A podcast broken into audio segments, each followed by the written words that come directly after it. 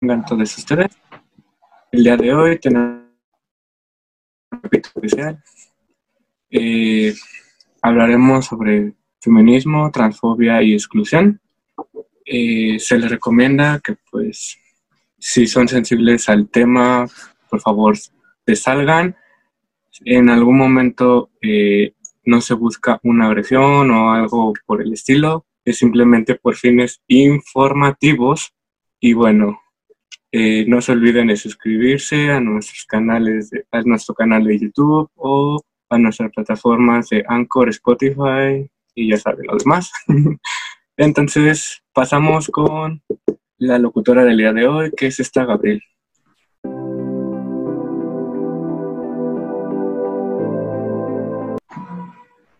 Gracias, Sofi. Este, entonces, eh, me gusta mucho eh, estar aquí hoy. Me gusta, no, no me gusta tanto el tema, creo que es delicado y que, eh, pero bueno, es una gran oportunidad. y es algo que tenemos que hacer y es algo que tenemos que trabajar y qué mejor forma de hacerlo que horizontalmente. Me gusta mucho el formato actual de, de, este, de este podcast. Este, bueno, supongo que, me presento. Yo soy eh, Gabriel, soy eh, profesora de lógica en la Facultad de Filosofía y Letras. Tengo una banda de death metal que se llama Quincy. No, no es death metal, es otra cosa. Este, bueno, y, bueno, vamos a hablar de feminismo, transfobia y exclusión. Em, me acompañan hoy, eh, pues, varias personas. Está y, además tenemos este, en este espacio otras eh, personas que, también pueden intervenir. Está, eh, por ejemplo, eh, Luna, no sé si quieres saludar a la gente y presentarte. Hola. Este, bueno, yo soy Luna, soy actualmente, bueno, estoy en exámenes de ingreso a la universidad, pienso estudiar antropología social y soy feminista interseccional, que es algo que se relaciona al tema de hoy. No sé qué más decirles. Tal vez es suficiente. Este, también está eh, Monse, si te quieres presentar, por favor. Sí, gracias, Gabriel. Y pues primero, antes de presentarme, quiero agradecer a que a Sofi que tuvo la iniciativa de empezar estos espacios de escucha y de intervención y pues agradecerle a todos. Em, yo soy Monse, estudio pedagogía en la Facultad de Filosofía y Letras.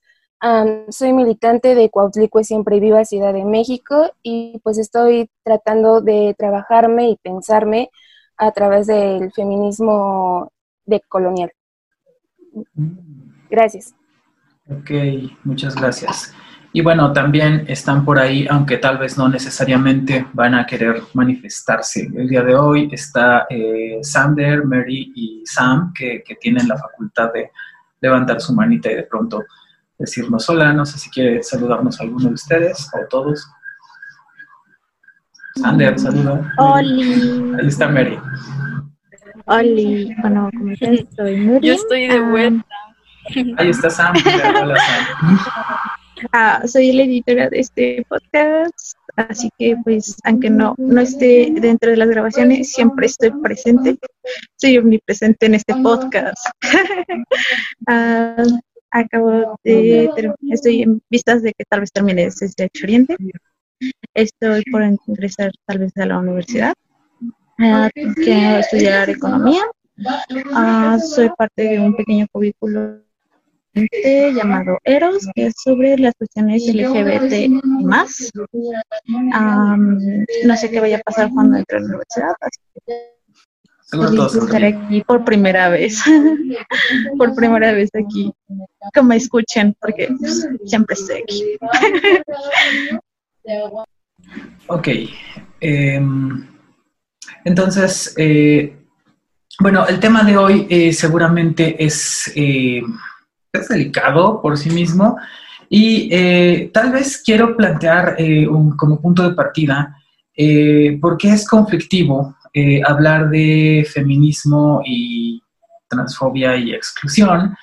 seguramente pues hay, hay varias cuando le preguntábamos a, a con respecto al tema de hoy, dice, eh, bueno, pues es que es el mejor eufemismo que se me ocurrió y creo que fue brillante ponerle ese, ese nombre. Eh, otras palabras seguramente van a surgir en el curso de nuestra conversación, pero por lo pronto y antes de que las cosas eh, tomen su curso, quiero hablar sobre, o, quiero plantearles lo siguiente. el tema de la exclusión y la transfobia específicamente tienen que ver con eh, dos cosas, los espacios públicos y las políticas públicas. Eh, a ver si estamos de acuerdo en eso. ¿Por qué hablo de los espacios públicos y las políticas públicas?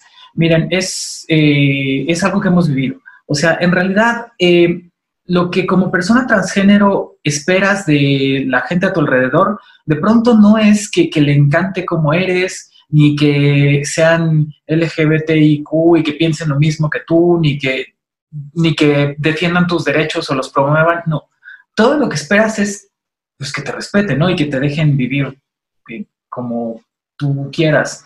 Eso es básicamente lo que esperas como, como persona transgénero. Y de hecho eso no es lo que esperas como persona transgénero, es lo que esperas como cualquier persona. No estamos, eh, me parece, ninguna persona en condiciones de decirle a los demás, quiero que todos se comporten de esta forma.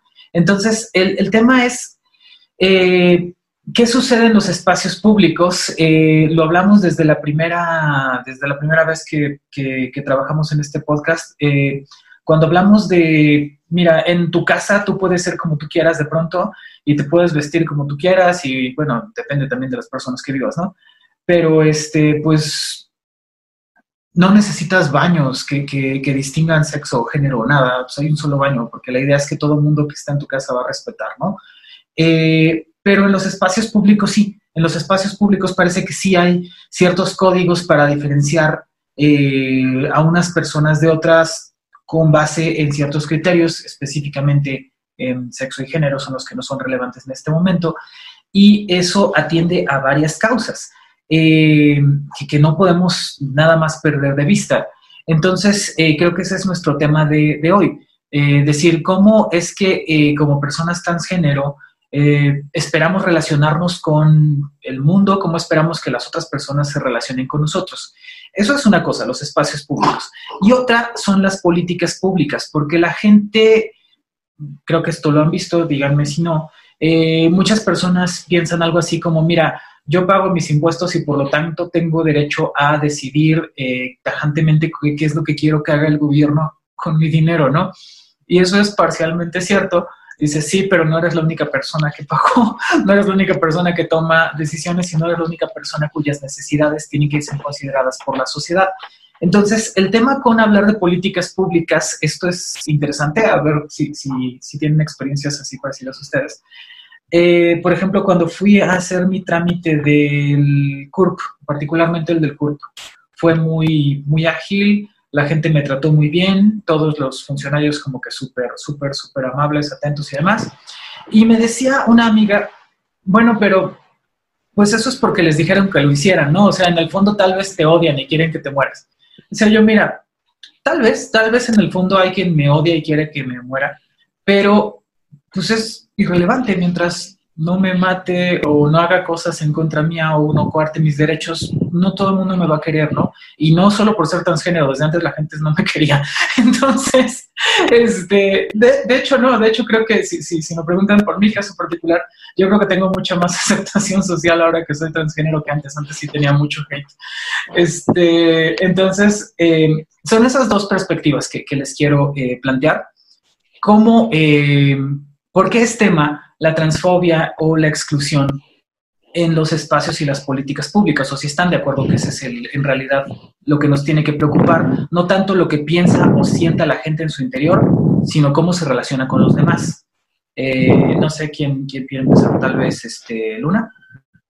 Bueno, de hecho me dejaste pensando justo cuando empezaste a hablar de los baños, se me vino a la imagen el la, este, perdón, lo que pasaba en el Pentágono, que en el Pentágono hay el doble de baños, porque había antes en la segregación, habían baños para negros y baños para blancos.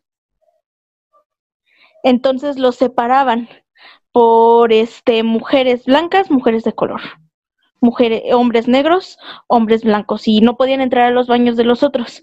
Y justamente, justo en eso de las políticas públicas, un gran paso para eliminar la discriminación hacia la, los afrodescendientes fue eliminar esta segregación de espacios exclusivos para blancos y negros. Y justamente el permitir que las personas trans, por ejemplo, entren a los baños del género con el cual se identifican, podría hacer la gran diferencia o una gran diferencia porque hablaría de más aceptación, porque aunque a ti no te guste, pues no puedes hacer nada para cambiarlo. Lo mismo que dices con el CURP, el ejemplo perfecto. Tal vez hay personas que no les gustará que cambiaras tu CURP, pero pues, ¿qué van a hacer? No pueden cambiar la ley, no pueden cambiar las formas en las que se comporta la sociedad. Bueno, en mi caso yo siento que es ahí donde está la gran línea entre el pensarlo y el tomar una acción. Es diferente, yo creo que todos hemos pensado en, ay, quiero matar a tal persona, ay, quiero matar a mi profesor, ay, quiero matar a tal persona, pero lo decimos al aire, es, ese pensamiento nomás transforma un segundo en nuestra cabeza y ya, ¿no? Pero es muy diferente cuando tú ya compras un arma para hacer tal acto o de plano vas y ya lo haces. Es ahí la gran diferencia entre el solo pensarlo y el tener la idea y quererlo, pero no el hecho de que ya lo hagas, ya tomes una iniciativa para empezar a hacerlo. Es ahí donde marca esa línea entre lo que se vuelve privado y lo que es público, por decirlo de alguna forma. Lo público es como yo me voy a comportar con todos, es como me voy a demostrar yo ante las personas y ante las que estamos viviendo. Y lo, lo privado son mis pensamientos y lo que yo siento hacia esa persona.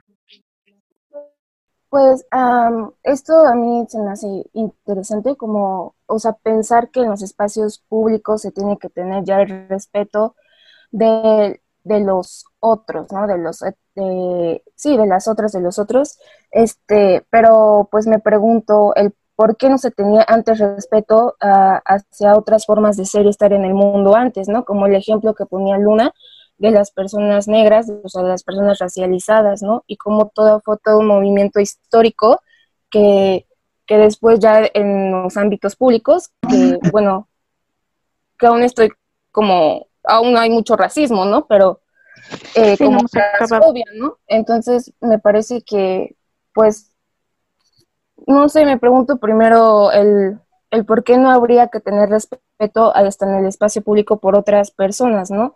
Y creo que hay una lógica eh, que, se basa en, en, fundar la diferencia, ¿no? En negar como otras otredades, otras formas de ser, otras formas de relacionarnos, ¿no? Y que están, y que constituyen códigos morales, ¿no? O no sé si me voy a entender. Sí, sí, creo que sí la, lo que estás diciendo de pronto es, es que es complicado, porque si, si terminas con la idea de, bueno, las distintas eh, personas establecen o cambian los códigos morales y lo que nosotros pensamos es que hay una directriz ética donde queremos ser una sociedad mejor o ser mejores individuos. Em, lo que vemos es que los individuos por sí mismos eh, son parte de una población, pero eso parece que no implica que sean parte de una comunidad.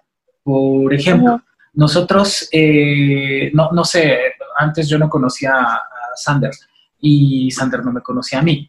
Y no obstante que no tuviéramos aparentemente nada en común, eh, tanto Sanders como yo éramos parte de la población transgénero de la Ciudad de México aunque no tuviéramos prácticamente nada en común. Sin embargo, en el momento en el que decimos, ah, mira, eh, este, somos población transgénero y además nos interesa hablar de estos temas y queremos promover que eh, pues la gente defienda los derechos de los transgéneros, que los respeten y además queremos mejorar la forma en la que la gente transgénero se eh, vincula con el resto de la sociedad, bueno, entonces tal vez estamos constituyendo una comunidad, no es gratis ser una comunidad. Eh, a veces se piensa eso que porque tienes membresía en una colección de individuos, entonces ya eres parte de la comunidad, o porque hay un grupo de personas unidas bajo una matrícula o rubricadas por una etiqueta, entonces ya son una comunidad y no. Creo que lo que estás diciendo es, es eso, ¿no? Como que toma algo más, hacer una comunidad y mejorar em, las, las, el intercambio, digamos, de, posturas éticas y, y una mejor moralidad, tal vez o tal vez dije algo distinto de lo que estabas diciendo, pero espero que no. No, no, exactamente eso. De hecho, lo que dices, Monse, de esto lleva, o sea, ¿por qué no lo hubo desde un inicio? Creo que también hace falta plantearnos un contexto histórico.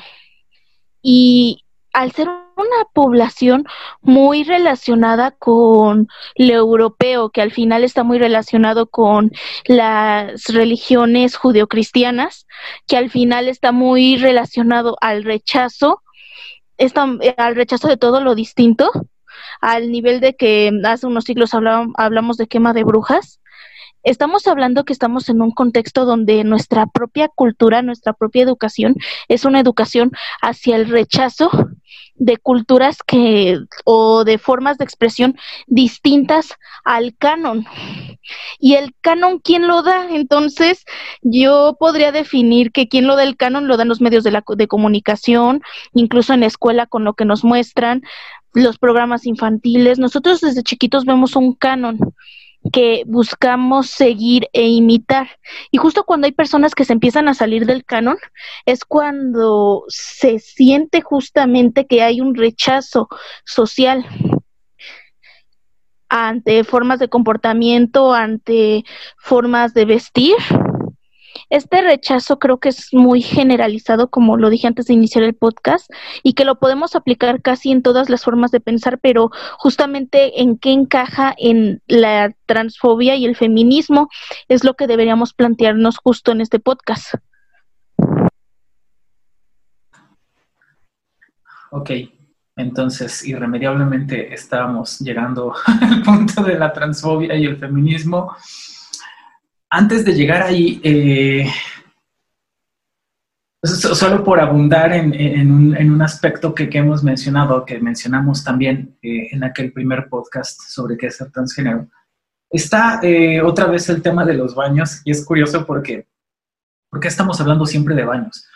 Bueno, porque parece que es el lugar público que, que, todas las personas tienen en común porque pues irremediablemente todas las personas tienen que ir al baño y, como lo decías en el caso del Pentágono, dices, bueno, es tan ostensible lo, absurdo que puede ser una eh, segregación eh, arbitraria, porque el tema es la, arbitrariedad eh, de establecer una, clase con respecto a otra, en este caso basados en características, pues, genotípicas, supongo, o fenotípicas, como pigmentación de la piel, se, se parece algo, pues, muy arbitrario y y no justificado, pero pues eso nos reparece ahora. También es cierto que, eso nos parece porque eh, nosotros nos desenvolvemos en un contexto donde ya existió una lucha, donde ya existieron distintos agentes y donde ya existieron distintos discursos que eran distintos de ese eh, pues, normativo. Y eh, regresando al tema de los baños, lo que decíamos la, en aquella primera, aquella primera sesión, Sara decía, por ejemplo, este, yo como mujer transgénero sí prefiero utilizar los baños eh, de mujeres y me gustaría que las personas fuesen sensibles a este deseo mío porque pienso que eh, en los baños de hombres me siento eh, vulnerada, siento que, estoy a expensas de que me pasen cosas, ¿no? Este, mil disculpas a Sara si, si estoy diciendo algo que no fue lo que ella dijo, pero pues también es culpa por no estar aquí. este, y yo le decía, no, yo, yo estoy de acuerdo contigo, yo entiendo esa perspectiva, pero eso no es lo que hago yo. Yo, este, yo como mujer transgénero escojo seguir utilizando el baño de, de hombres. ¿Por qué? Pues para empezar, porque yo no siento que yo esté vulnerable. Eso es una diferencia radical. Yo siento que si a mí alguien me quiere hacer algo, pues bueno, pues, pues le va a costar, ¿no? O sea, esa es mi primera perspectiva. Que si causa incomodidad en los hombres en el baño de hombre, pues que se la aguanten, que les dé pena, que les dé vergüenza, que se vayan a arrasar un rosario. Me importa muy poco. De hecho, disfruto bastante incomodar en ese sentido.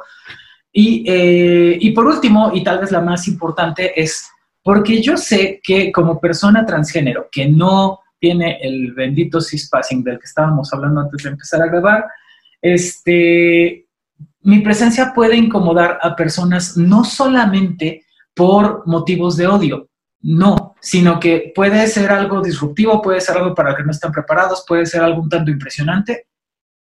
Y no necesariamente tengo que exponer, es, eh, es decir, si, quiero ver a quién, si aparentemente eh, el ser transgénero entraña ya una postura política desde que decides salir de tu casa. Si fueras transgénero nada más en secreto, como la sociedad esperaría, pues chido. Pero en el momento en que le decides salir a la calle, parece que eh, ya entraña una postura política tu, tu acción. Y entonces tienes que escoger, o al menos yo lo veo así, tengo que escoger a quién voy a incomodar, si en el baño de hombres o en el baño de mujeres. Y yo escojo, yo estoy hablando por mí, pues yo escojo seguir incomodando a los hombres, me, me parece mejor que respecto a la posibilidad de este, incomodar a las mujeres, que me parece que es una eh, comunidad que pues no, ya está bastante incómoda. Pero veo muy bien que no, no hay razones, que esa es una decisión personal y que no hay razones para pensar que tendría que ser la única o la última. que, que, justo por eso, eh, y ahora ya estamos hablando de feminismo, ahora sí, justo por eso existen eh, distintas, distintas perspectivas que se fortalecen de la interacción de distintas personas en distintos espacios, haciendo una comunidad. Y tal vez esa es la, siguiente pregunta que, que, bueno, de lo que tendríamos que hablar, es si, bueno, tal vez dos. Una, si estamos, qué pensamos cada quien respecto a los baños. Y dos, este, si existe un feminismo o si tienen que existir varios, si hay feminismos que son compatibles e incompatibles, y cuál es el feminismo, si alguno, que es problemático y por qué. Eh, no sé quién quiere empezar, Luna tal vez, o... Ah, pues sobre los baños, yo en lo personal, este, me gustaría que se eliminara esta división de baños completamente, pero no estamos listos para eso. O sea, si de por sí ya hay mucha agresión, violaciones y demás, a mí realmente me gustaría que dejemos dividir entre baños de hombres y mujeres, ¿no? Pero seamos sinceros, si por ejemplo los hombres de mi hermano chiquito llegó un tiempo en el que dejaba manchada la taza de pipí cuando estaba ahí creciendo, entonces pues ya me imagino entrando en un baño mixto y ver ahí las manchas, ¿no? Entonces no estamos listos, pero me gustaría que la sociedad evolucionara para ti, para eliminar estas divisiones.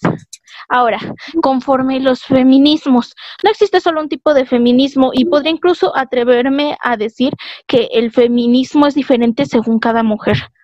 Y hay corrientes que nos hacen afines unas entre otras, pero al final no es lo mismo el feminismo aquí que en China, que en Nueva Zelanda, que en Estados Unidos o en una comunidad indígena. Nunca va a ser lo mismo y por lo mismo es que ellos no me siento en el derecho de invadir el feminismo de otras chicas, pero también tendría que cuestionar el hecho de que si no nos cuestionamos si estamos siendo racistas, clasistas, LGTB fobos en general, en todas las letras, si no hay alguien que llega y te lo cuestiona, ¿cómo te vas a dar cuenta que tus actitudes son negativas? Creo que realmente el problema y la toxicidad no va hacia la corriente en específico, porque obviamente que decimos feminismo y transfobia y se nos vienen a la mente las feministas radicales trans excluyentes. No, es lo que se nos viene a la mente primero, pero es que el problema tampoco es el feminismo radical. Yo conozco feministas radicales que están completamente de acuerdo con las trans y las aceptan en sus espacios sin ninguna discriminación. Entonces yo respondería directamente no. No hay un feminismo problemático, hay personas problemáticas que no tienen la capacidad de aceptar que su postura está en un error. Bueno, ahí como dice Alexia, es que es encontrar el feminismo que más acomode a mi situación y a mi forma de pensar. Pero obviamente hay que ser conscientes de que sí, muchos nos dicen como es que el feminismo no es la madre de todos los movimientos, pues no, pero sí tienes la capacidad para ponerte a pensar y para escuchar a, a los otros qué es en lo que no feminista, sino como persona, como miembro de una sociedad, como miembro de esta comunidad, porque al final el feminismo se une hasta cierto punto con la comunidad LGTB más. Entonces, ¿cómo yo puedo hacer para ser un ser humano más completo, ser un mejor ser humano? Y no solo cómo ser una mejor mujer, sino un mejor ser humano. Entender que obviamente mis problemáticas no son las de todos, obviamente mi situación no es la de todos y por tanto tengo que pensar más allá de mí también cómo le puede afectar el otro. El, básicamente, cómo es que lo que yo hago va a afectar al otro. Y si no le afecta al otro, entonces, ¿qué le importa al otro? Así sencillo. Si yo no estoy cometiendo ningún tipo de acto de odio, de racismo, pero es una construcción que tenemos que tener desde nuestra deconstrucción como feministas, no solo desde el punto de que soy feminista y ahora solo me importan las mujeres. Pero bien, ahora, si te importan las mujeres, entonces, ¿por qué sigues adoptando ciertas actitudes racistas? porque no quieres incluir a una mujer negra dentro de tu mismo colectivo. Entonces ahí empieza a haber muchísima discrepancia entre estos tipos de corrientes. Sí, bueno, lo de los baños yo no lo había pensado, la verdad, hasta ahorita. pues yo no me imagino en la, en la escuela, por ejemplo, compartiendo este baños con varones, ¿no? Porque pues yo sí he sufrido de, acoso y pues de otras violencias que me atraviesan y violencias de género, ¿no? Pero ah, entonces no, no sabría qué decir de los baños. Este, yo creo que también depende del contexto de dónde se va a poner el baño, ¿no? Y de otras cosas que podemos voltear a ver, ¿no? Otros factores que tal vez determinen eso. Y pues sí, yo también abogo que son, hay diversos feminismos, ¿no? Muchas corrientes feministas.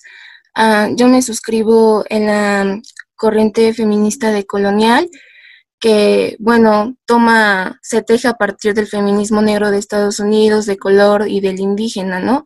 Y trató de darle voces, bueno, trata de darle voces a, a las mujeres racializadas y subalternas, ¿no? Es darle como otros marcos interpretativos de lo que nos constituye históricamente como mujeres, ¿no?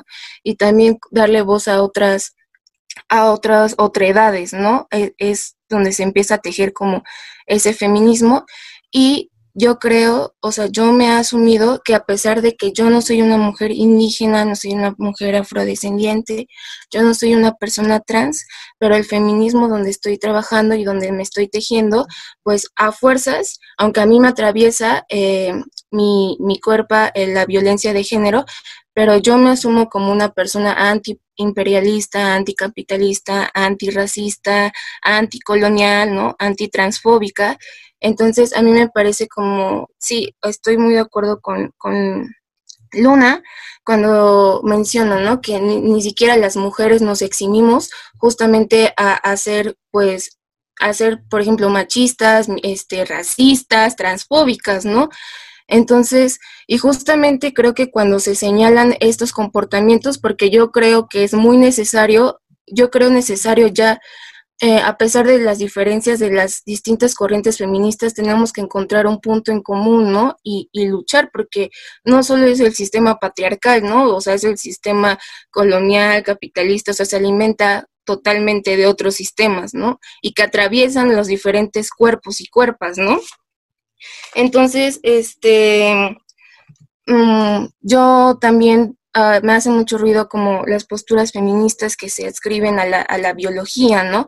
Cuando creo que a partir del, que Luna también creo que lo señaló, ¿no? Cuando me dijo que eh, tenía que voltear a ver como lo histórico, eh, pues de cómo se constituyó todo este sistema mundo colonial, ¿no? E también hubo una colonialidad del género, ¿no? Que en otras palabras es que pues se constituyó la heterosexualidad, por ejemplo, ¿no? O sea, un varón se consideraba un hombre eh, blanco, un, varón y heterosexual, ¿no? Y a la mujer igual, ¿no?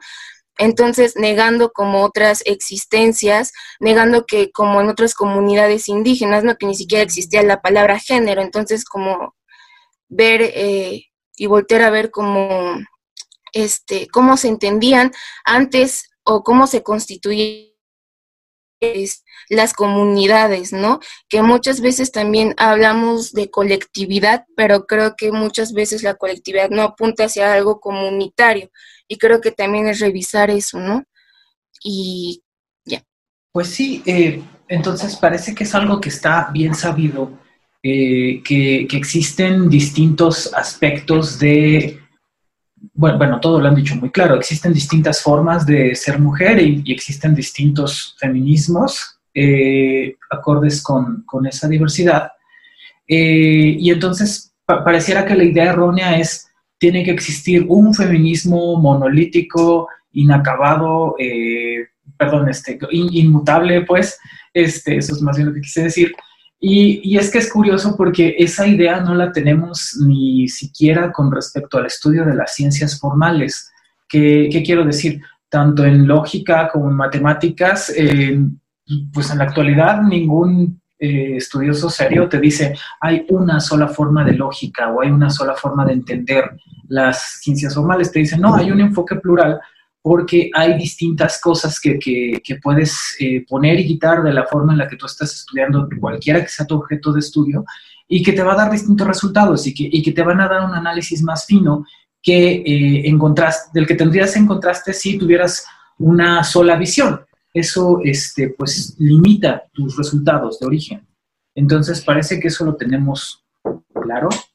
Pero, y, esto es muy curioso porque eh, cuando tú revisas qué cosa es el feminismo, eh, como que en un espectro amplio, lo que tienes que encontrar, y aquí por favor corríjanme si me equivoco, es que es una, eh, es una postura política que busca la, lograr la igualdad social. Y lograr la igualdad social es algo que tiene que lograrse para todos los agentes, o sea, porque, pues decir otra vez, fíjate, es, tan, este, tan de ciencias formales, que, que A sea igual a B significa que B es igual a A la igualdad social significa que, todas las personas pueden ser iguales a todas las demás. Entonces, en ese sentido, este, es extraño que, que, una postura política que busca lograr la igualdad social diga o establezca, quiero lograr la igualdad para unos cuantos. Dices, bueno, pues entonces no quieres la igualdad social, quieres otra cosa. Eh, en el momento en el que tú dices, eh, no entra esto en el espectro de mi feminismo parece que hay algo que se está eh, viciando ah, ahí un poco. No sé si, si están de acuerdo con, esta perspectiva, si he exagerado mi forma. De hecho, creo que es importante reconocer que no hay solo una forma de ser mujer y es algo que tenemos que hablar muy claramente, porque ¿qué te da derecho a venirme a decir a mí cómo ser mujer? Y ahí este sí podría eh, decir de frente a todas este, las formas de pensar es tanto feministas o no, que quieren venir a decirnos cómo ser mujeres. ¿Qué les da el derecho a venirnos a decir cómo ser o no ser mujer? ¿Cómo debemos o no comportarnos como mujeres? Y ahí empieza la pelea, porque también dentro del feminismo está el grave problema de que no se consideran muchas veces realidades paralelas. En una cátedra una compañera feminista decía, o sea, como nosotras que vivimos en la Ciudad de México, en un contexto vamos a ir a un pueblo indígena donde no hablan español, donde las mujeres, imaginemos que no tienen derecho a trabajar ni tienen derecho a propiedad privada, a decirles que vayan y dejen el marido. O sea, ellas tienen otras luchas, tienen otras cosas que hacer que tal vez nosotras ya luchamos, pero ellas las van a encontrar a su modo.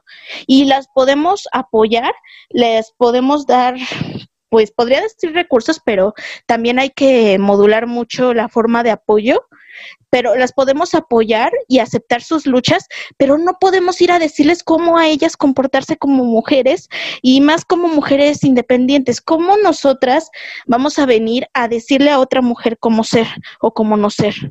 Y ahí creo que hay un grave problema de pelea en el feminismo porque hay muchas corrientes que te quieren indicar una forma de lucha femenina. Cuando siento que cada una tenemos nuestra propia trinchera, y se acomoda mucho a cuestiones personales.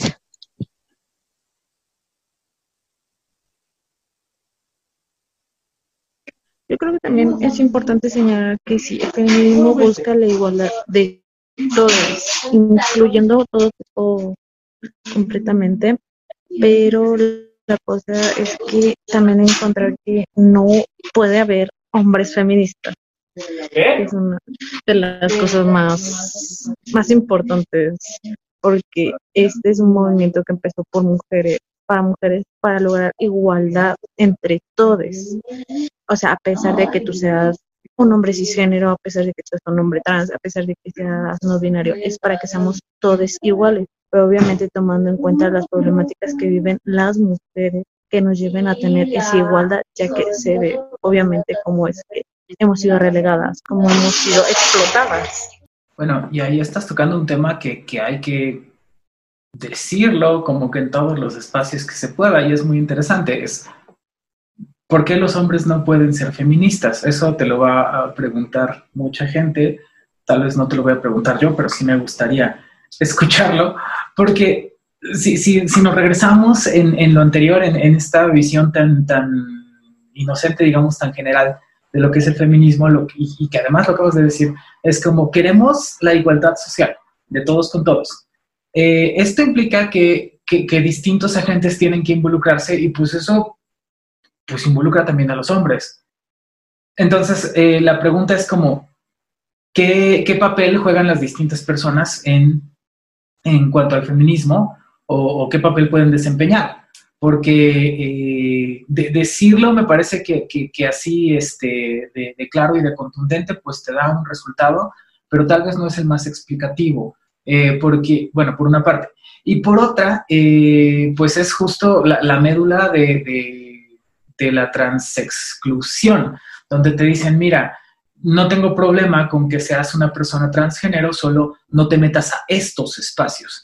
Y, y de pronto dices tú, pues, pues va, ¿no? O sea, exactamente eh, lo, lo, que nos, no sé, como población transgénero, eh, no, nunca llegan y te dicen, tú eres transgénero, tienes la obligación de meterte a este y a este y a este movimiento social. Y dices, no, tampoco tienes que suscribir una postura política, no. Eh, sí tienes derecho a defender tus, tus, propios intereses y a buscar eh, tu vindicación social, pero no estás obligado o obligada a eh, suscribir alguna forma de feminismo. Y, tampoco las, las personas que hacen feminismo están obligadas a aceptarte como que dentro de su grupo. Y pues medio que eso está bien, pero creo que sí, sí sería importante eh, en este caso que, que, nos explicaras, este, Mary, tal vez, eh, o, o quien, quien, quiera decirlo, cuál es la relevancia de decir, hay espacios feministas donde no, entra, eh, no entran los hombres, pero sí las mujeres trans, o no entran los hombres ni las mujeres trans, o no entran los hombres ni las mujeres trans, ni nadie que no tenga estas y estas y estas características. ¿Hasta dónde sí y hasta dónde no? es eh, aceptable, según les parece, o, deseable que exista esta, pues sí, segregación o esta distinción de espacios y, eh, y qué consecuencias les parece que, ten, que, tienen. Pues yo me pregunto entonces qué estamos, qué se entiende por, por feminismo, ¿no? Porque justamente hace rato estaba escuchando un diálogo con un compañero no binario eh, que se llama Wakel y con una compañera feminista antirracista que se llama Valeria y justamente el debate era de que si los hombres podían ser feministas, ¿no? Entonces voy a recuperar lo que uh, la, aportación que me gustó mucho de Wakel sobre el que entiende por feminismo, ¿no? Y él dijo que es una postura ética y política de transformación social que tiene como objetivo desenmascarar todos estos sistemas de opresiones que no solamente es uno, sino muchos, ¿no? O sea, yo, y la verdad yo no entendería cómo tiramos, cómo vamos a derribar al patriarcado si no vamos a derribar al sistema colonial ni al sistema capitalista, ¿no?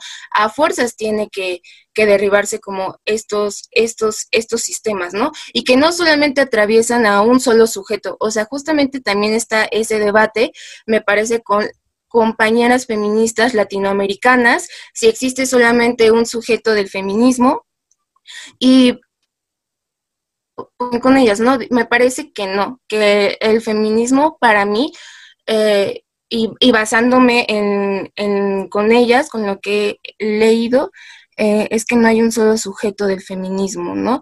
Uh, por ejemplo, hay muchas uh, comunidades este, afrodescendientes que ellos y ellas luchan, sus luchas son antipatriarcales, ¿no? Y tienen justamente un espacio este, separatista de solo de mujeres y después ya no, o sea, se piensan y se repiensan y empieza toda una recreación de lo que quieren y, y, se preguntan por qué están luchando y es un espacio donde hombres y mujeres tienen voces, ¿no? Porque no justamente, no, no, creo que no hay que universalizar el, la lógica del feminismo hegemónico blanco, ¿no? Este, que para mí es muy peligroso justamente eh, decir que las mujeres eh, cisgéneros son, son, solamente oprimidas por el sistema patriarcal, ¿no? Porque pues, pues no, no es así, ¿no? No solamente creo que en nuestro, en Latinoamérica no, no solamente alcanza la categoría género para visibilizar la multiplicidad de, de opresiones en las que vivimos, ¿no? Eh, o sea, justamente aquí entra, eh, y Luna creo que me podría ayudar aquí sobre la interseccionalidad, ¿no? Entonces, este, bueno, me parece muy peligroso que, ay, perdón. No, sí, de hecho, sí tienes razón y estoy completamente de acuerdo, pero también con Aura, ah, lo voy a tratar de poner sobre la mesa bien. Si los confundo, pues me dicen, pero yo la verdad creo que sí, el feminismo tiene que tener un punto separatista, pero el feminismo no puede ser la única causa por la cual estés peleando. ¿Qué sentido tiene yo, por ejemplo, mujer blanca de clase, de clase media alta que tiene una universidad pagada asegurada si no se queda en una pública? ¿Cómo es que no voy a, este, a ver en retrospectiva y analizar que hay mujeres este, de color que además este, no van a tener acceso a estudios. ¿Y cómo yo puedo ser tan hipócrita para de ahí nada más ver a las mujeres y no aceptar que van a haber hombres que jamás tocaron la escuela, no solo mujeres, ¿no? Entonces yo, lo verdad, pienso que todas las luchas, todas en general, tienen que tener una fracción feminista y tiene que haber un punto, sí separatista, pero no en un sentido de exclusión, sino un sentido donde podamos nosotras sentirnos seguras ante violencias que no hemos erradicado todavía. Si yo me voy al frente de una trinchera de la guerra de personas de color, por ejemplo, voy a ver actitudes machistas y misóginas entre los militantes. Y el hecho de que las mujeres se junten para hablar y para ver cómo terminan con esa clase de violencias y cómo hacen reaccionar a su comunidad y cómo transforman su propia lucha, es lo que ayuda. Ahora, otro ejemplo que yo ponía mucho es una, es muy común que una mujer que acaba de ser abusada sexualmente tenga dificultades para relacionarse en espacios íntimos con personas masculinas o bueno, con, no sé si me di a entender, pero personas con pene que se identifican con el género masculino tienen cierta dificultad y algunas, no todas, no estoy generalizando tampoco, pero también tienen que haber espacios pensando en este tipo de traumas, ¿no? Pensando en mi lucha feminista. Entonces, sí, sí tienen que haber espacios separatistas, pero no, no todo el movimiento tiene que ser en sí excluyente. Tenemos que aceptar que hay más luchas, tenemos que aceptar que el feminismo no es la madre de todas las luchas, pero tampoco es la única por la cual hay que pelear. Ya tenemos muchas cosas encima como para cerrarnos solo en una cosa. ¿Cuándo vamos a terminar con la discriminación, la exclusión, con todas estas injusticias si nada más nos concentramos en pensar, en pensar en un grupo? Y es justamente donde aquí entra algo de la interseccionalidad, porque pues vemos que pueden entrar muchas luchas y que todas las luchas son válidas y que los diferentes tipos de mujeres en el caso del feminismo son completamente válidas. Y ahí entran las mujeres trans. Si entran las mujeres trans en los espacios, eh, de ahí depende tu pensamiento de si las mujeres trans son mujeres o son hombres disfrazados, ¿no? Y la verdad es que el pensar en la categoría de qué las hace mujeres y qué las hace hombres, qué nos hace hombres y mujeres, empezar en esas categorías entidad del asunto, no en si se van a aceptar a las personas o no.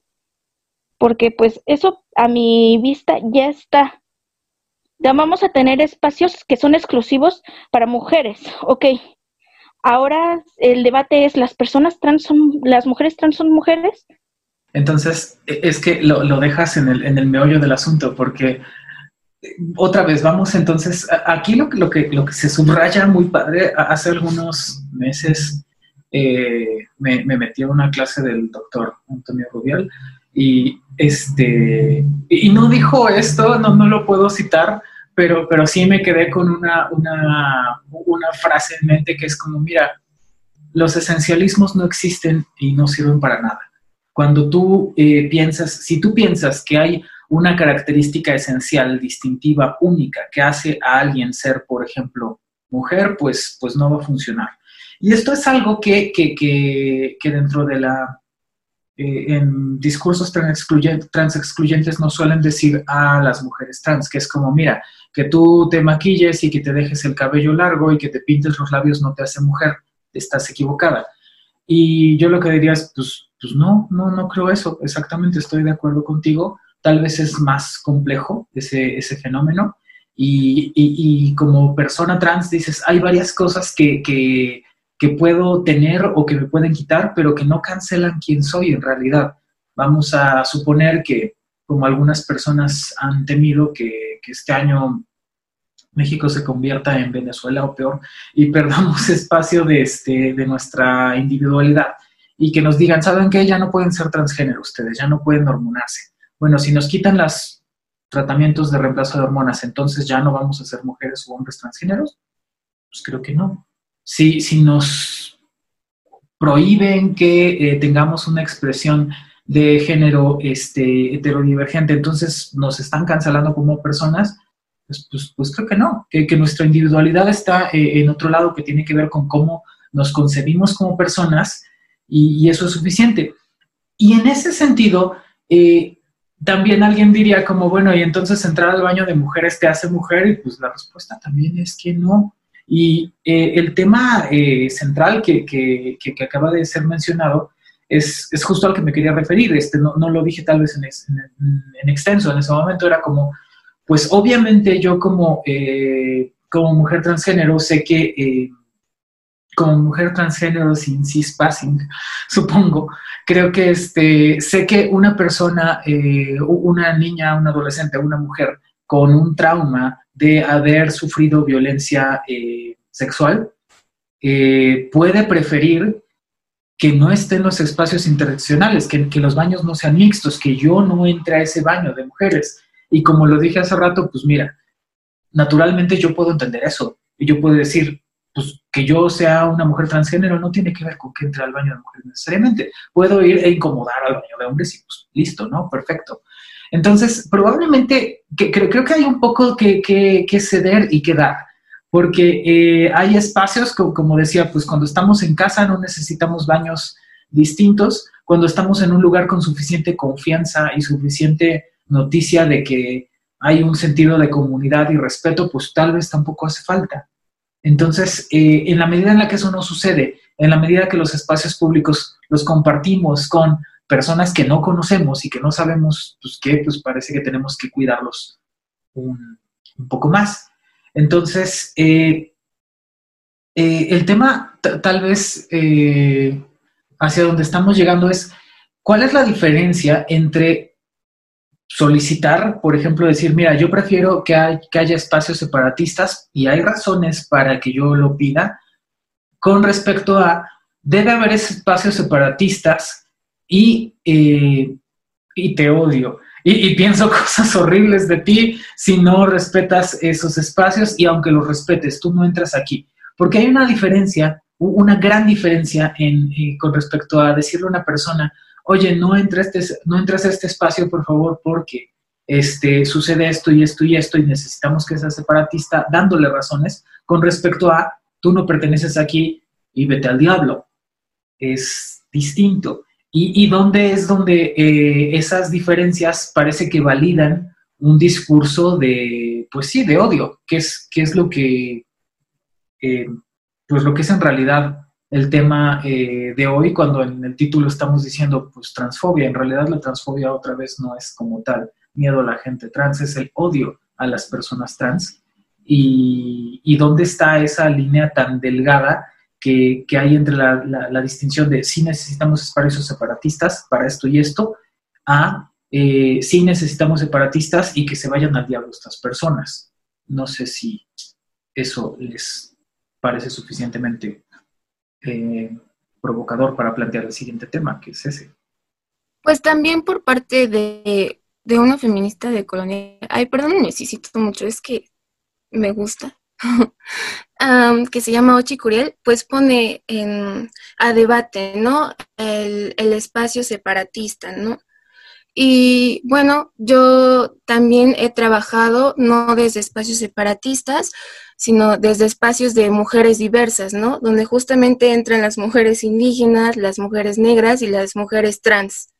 Entonces, a partir de ahí se construye como, y se construye como experiencias y vivencias, ¿no? Está la escucha activa y nos sentamos y dialogamos y vemos cómo nos atraviesa como el sistema patriarcal, ¿no? Y después, si salen después unas aportaciones o, o, cómo vamos a accionar, pues eso estaría muy chido, ¿no? Pero primeramente es para platicar y cosas así, ¿no?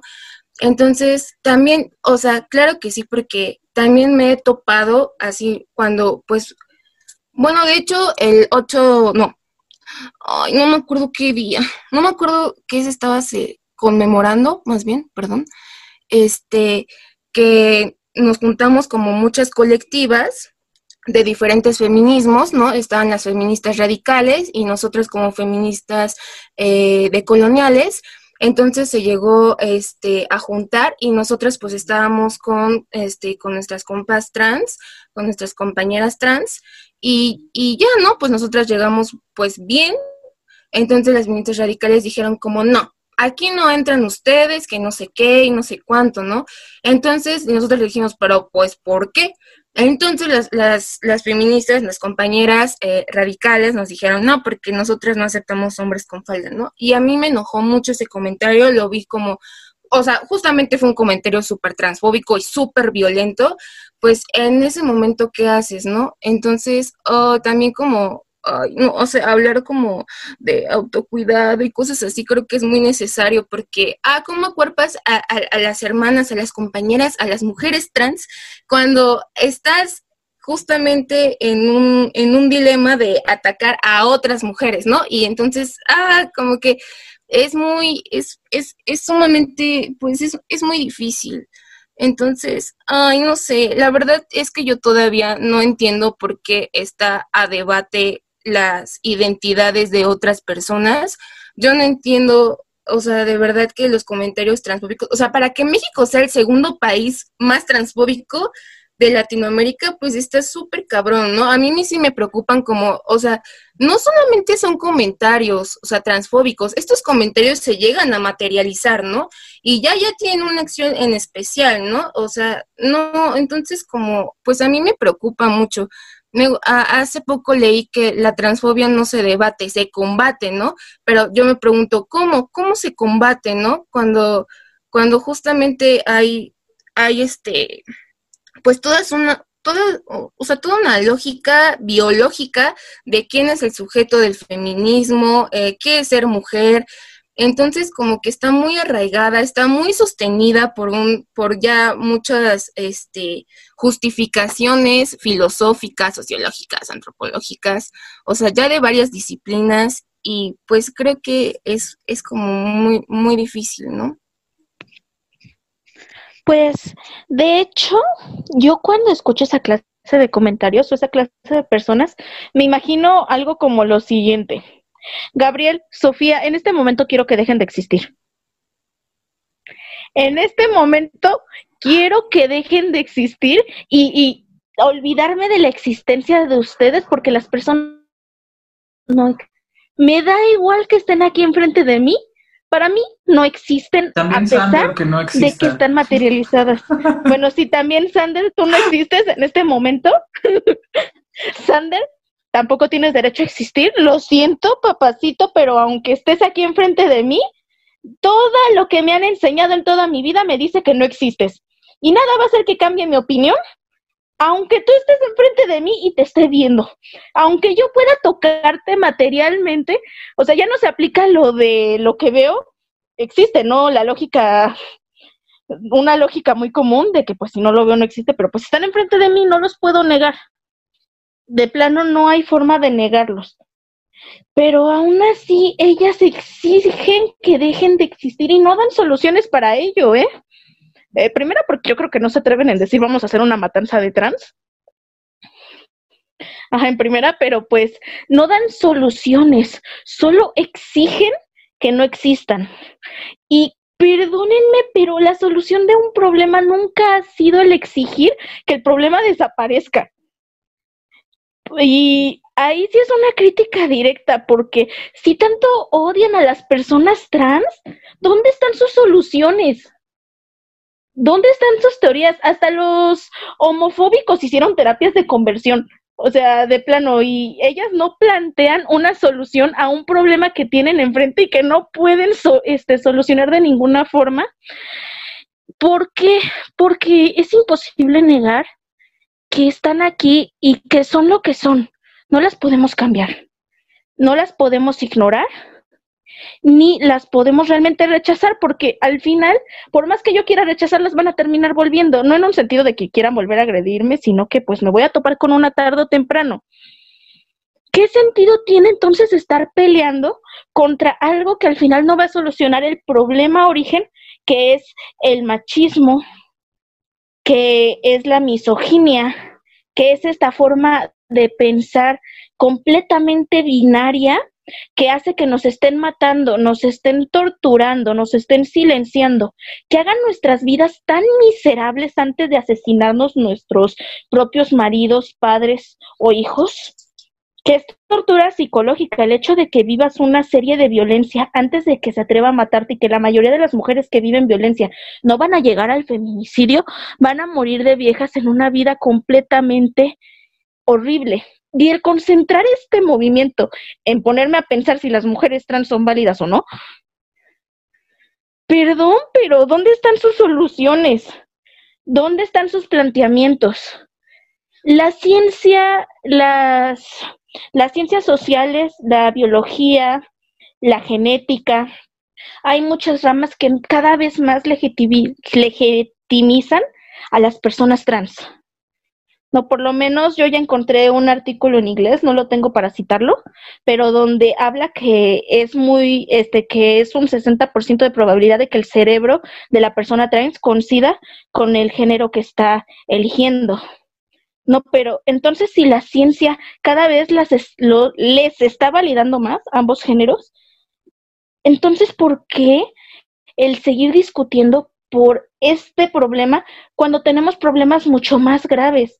Perdónenme, pero la mayoría de las compañeras trans no van a preocuparse o no les va a importar molestar estar en un grupo de mujeres cis o en un grupo de mujeres biológicas, como les gusta nombrarse. Y tampoco van a venir a agredirnos, todo lo contrario. Llevan, son personas que llevan toda su vida identificándose con un género y nada más queriendo tener amigas, novios, novias y expresarse. ¿Y quiénes somos nosotras para rechazar eso? Este tema que, que, que, tocas de la validación científica es como que muy controversial, porque eh, por una parte decíamos, bueno, pues es padre saber qué patrones eh, son observables neurológicamente hablando respecto a las personas trans y también endocrinológicamente ha sido importantísimo porque pues nos ha permitido eh, realizar eh, cambios en nuestros cuerpos eh, para que sean más acordes a, nuestros deseos.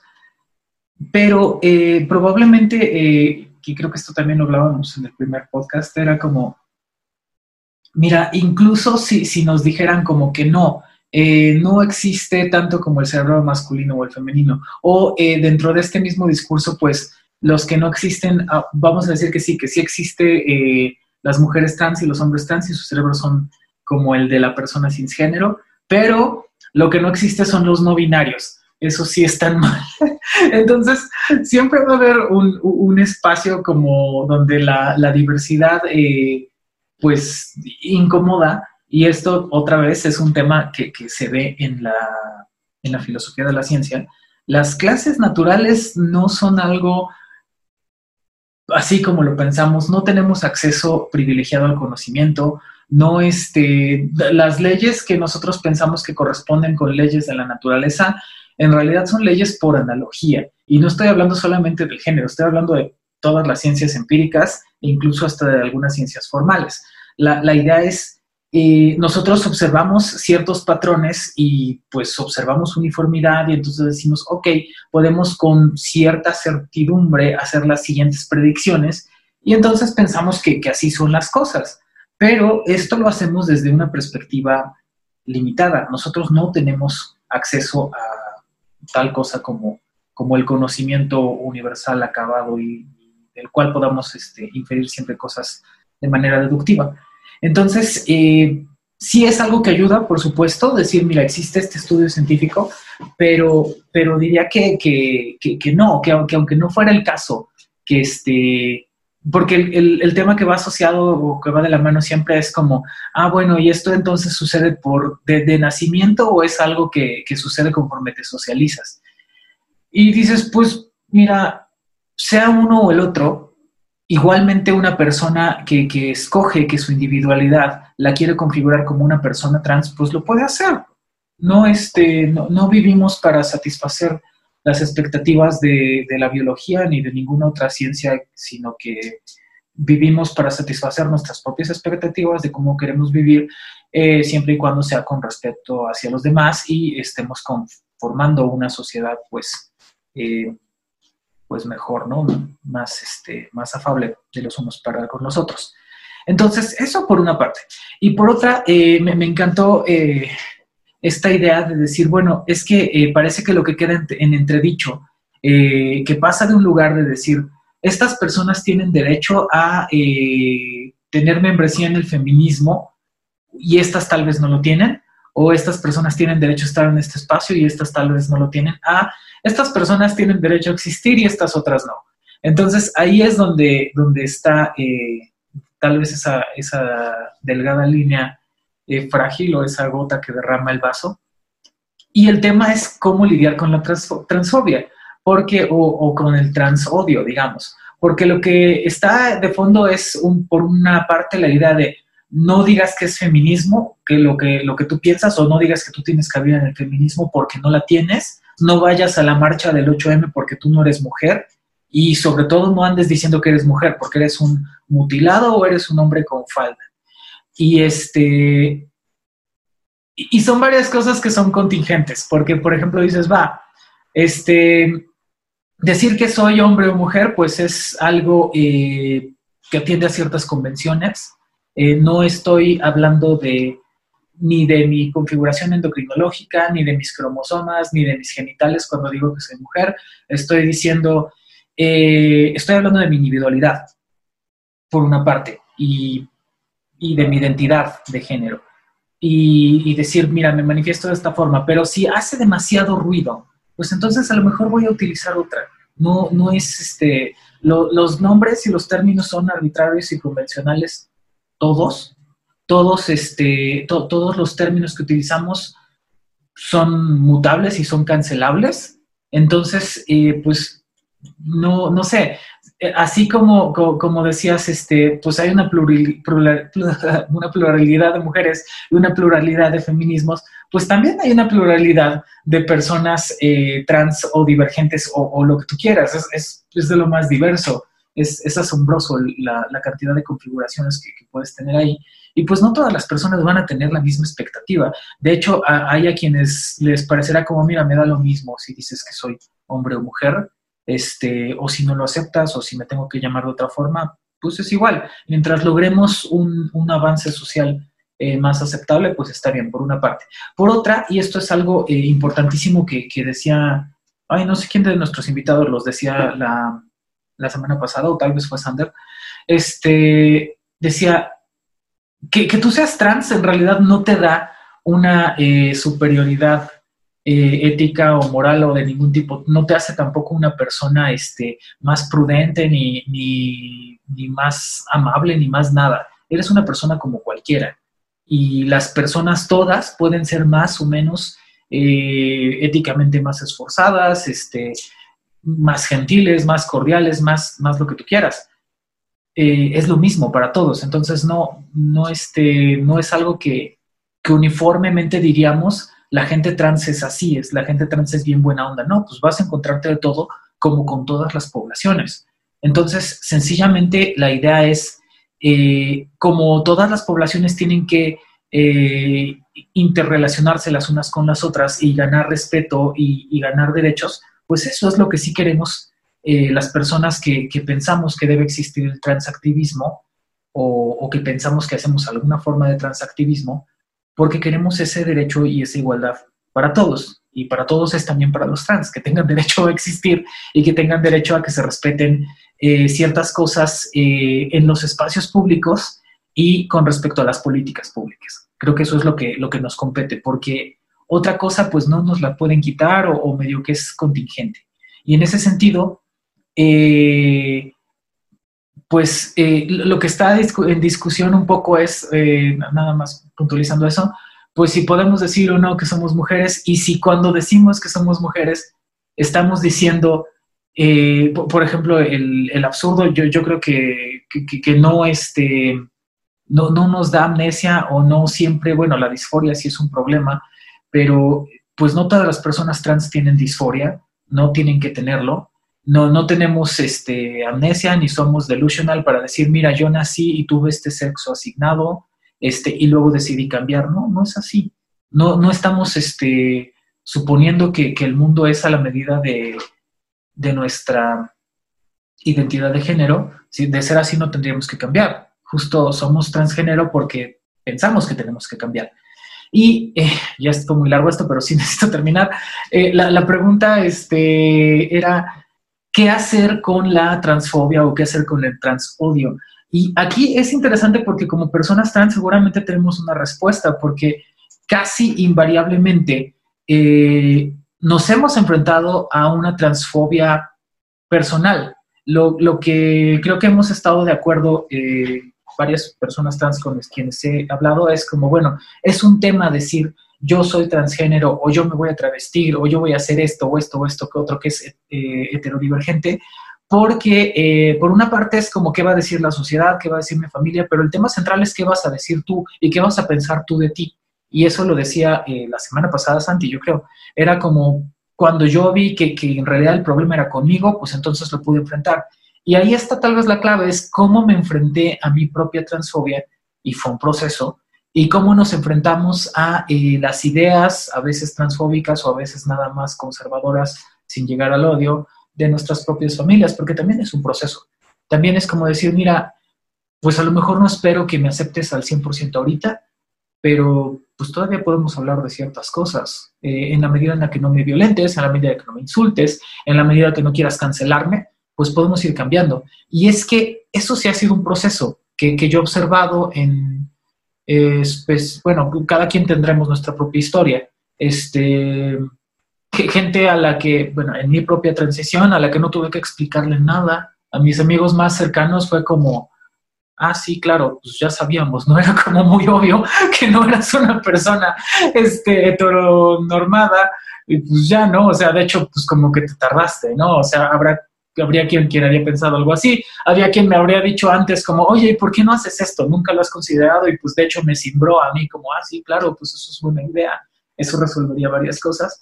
Y otras personas que no, que te dicen como, siempre me pareció que eras completamente cisgénero y esto me toma completamente por sorpresa y no lo puedo creer. Y yo se me quedaba como, neta. Entonces, hay un proceso, tal vez no con la gente que nos odia, sino incluso con la gente que nos quiere, que, que ha tenido que cambiar, que, que específicamente a mi mamá le tomó como varios meses de decir, pues no lo entiendo, pero, pero, pero me importa más hablar contigo porque te extraño. Y le digo, pues sí, yo también, o sea, y, y es muy curioso porque le decía, mira, nunca has tenido que tener noticia de cómo es, porque es muy chistoso que, que, que el tema de la orientación sexual tenga que ser algo público, ¿no? Como, pues, ¿qué te importa? O sea, a, mí creo que mayormente nadie me ha visto nunca tener relaciones sexuales, entonces, ¿por qué es relevante si soy este homosexual, heterosexual o lo, que sea, no? Es como, mira, las cosas que son mías, pues son mías y ya, y el problema es cómo se hacen públicas. Entonces, eh, sencillamente es como ir de, de poquito a poquito, de, de paso a paso, pues, como gente que no te odia, pero a la que se le hace difícil y que toma un proceso. Y, eso pasa con nosotros también. Tal vez no nos odiamos del todo, pero es difícil y tenemos que hacer un proceso de aceptación y adaptación. Entonces, eh, algo análogo tendría que pasar si queremos que este, la gente transgénero tenga un espacio en la sociedad. Y por eso pienso yo, al menos, que espacios como este que, que ha promovido Sofi, que, que ha creado y que se lo agradecemos, que califican como transactivismo, donde eh, nosotros podemos hacernos visibles, decirle a las personas, mira, aquí estoy, soy transgénero, pienso esto, me puedo integrar a eh, la población de gente que se dice mujeres de esta forma o hombres de esta forma, esto es ser un hombre transgénero, esto es ser una mujer transgénero, tengo cabida aquí, esto es lo que yo pienso y, ya, y, o también decir, no, ¿sabes qué? Vamos a revirar, no tenemos que estar en todos estos espacios, podemos cambiar de opinión, podemos respetar y, tal vez no tenemos que ser feministas ni tenemos que estar en, exactamente en, el frente de la marcha del 8, 8M, pero sí hasta atrás, porque justo estamos defendiendo un espacio, nuestra, nuestro derecho a ocupar un espacio público y hacernos visibles. Entonces, tal vez por ahí va. Eh, tenemos que ceder un poco y, tomar un poco también. Es, un juego de, esa índole. Y ya me callo, perdón. Este, no sé, de, todo lo que dije, ¿quién quiere opinar algo? bueno, este, yo, pero creo que es muy importante hablar de combatir la transfobia. ¿Por qué? Porque justamente el problema de por qué las feministas o un grupo de feministas no aceptan a las mujeres trans en su propio movimiento y por qué las agreden, e incluso agreden a los hombres trans diciendo que aceptamos a los hombres trans como mujeres y son bienvenidas a nuestro movimiento, ¿no?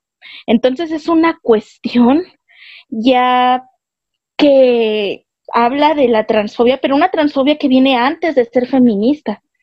Yo, por ejemplo, en cuestión personal, me acuerdo que cuando Sophie me dijo que era trans por primera vez, en el bachillerato fue la primera vez que me enfrenté al tema trans. Y yo en mi ignorancia, porque fuera pura ignorancia, creí que lo trans se podía quitar o ignorar. Realmente lo pensé, porque jamás había oído del tema, era completamente ignorante. Y luego me fui dando cuenta que no, pasaron años de relación y me di cuenta que no, que no se puede quitar, no se puede silenciar. Y me hizo plantearme mucho esto de entonces, ¿qué es lo que a mí me hace mujer? Fue cuando me encontré la, la típica frase de Simón de Beauvoir, no se nace mujer, se llega a serlo. Y pues como que hubo un doink en mi cabeza, porque también a mí que me gusta mucho la historia, y por ejemplo, a mí me gustan mucho las curiosidades de la época victoriana y todos los rituales de vestimenta, todo lo que tenía que hacer la mujer en esa época para ser una mujer de sociedad, son cosas que el día de hoy ya no existen. Puede que tengamos muchas cosas heredadas de ahí, pero hoy ya no están.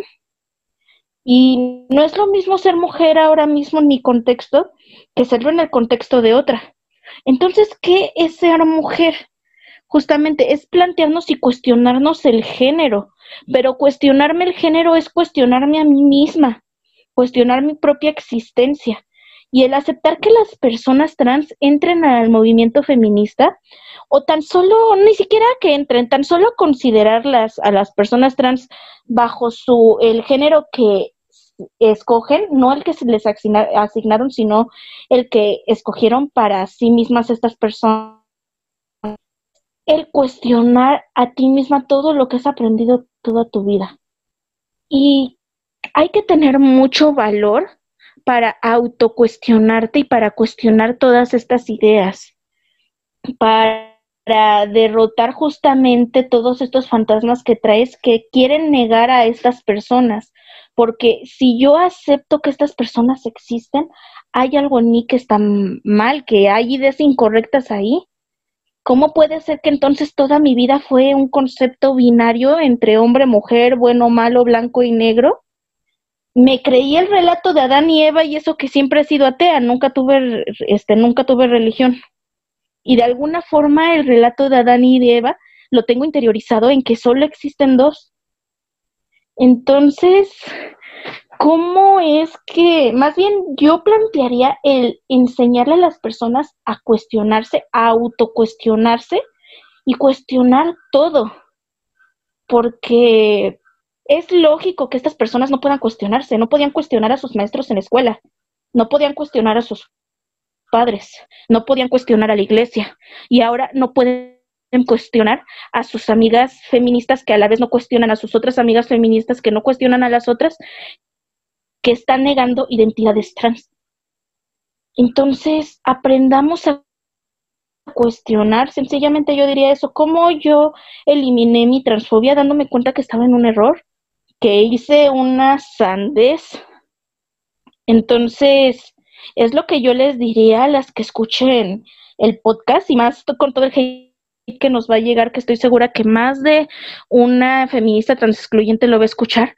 Cuestiónense si están en lo correcto, chicas, porque la verdad es que si son incapaces de darse cuenta que hay algo mal, tal vez no en lo transfobo, pero si son incapaces de darse cuenta que hay algo mal en su forma de pensar, perdón, pero no entendieron nada de la lucha en la que están.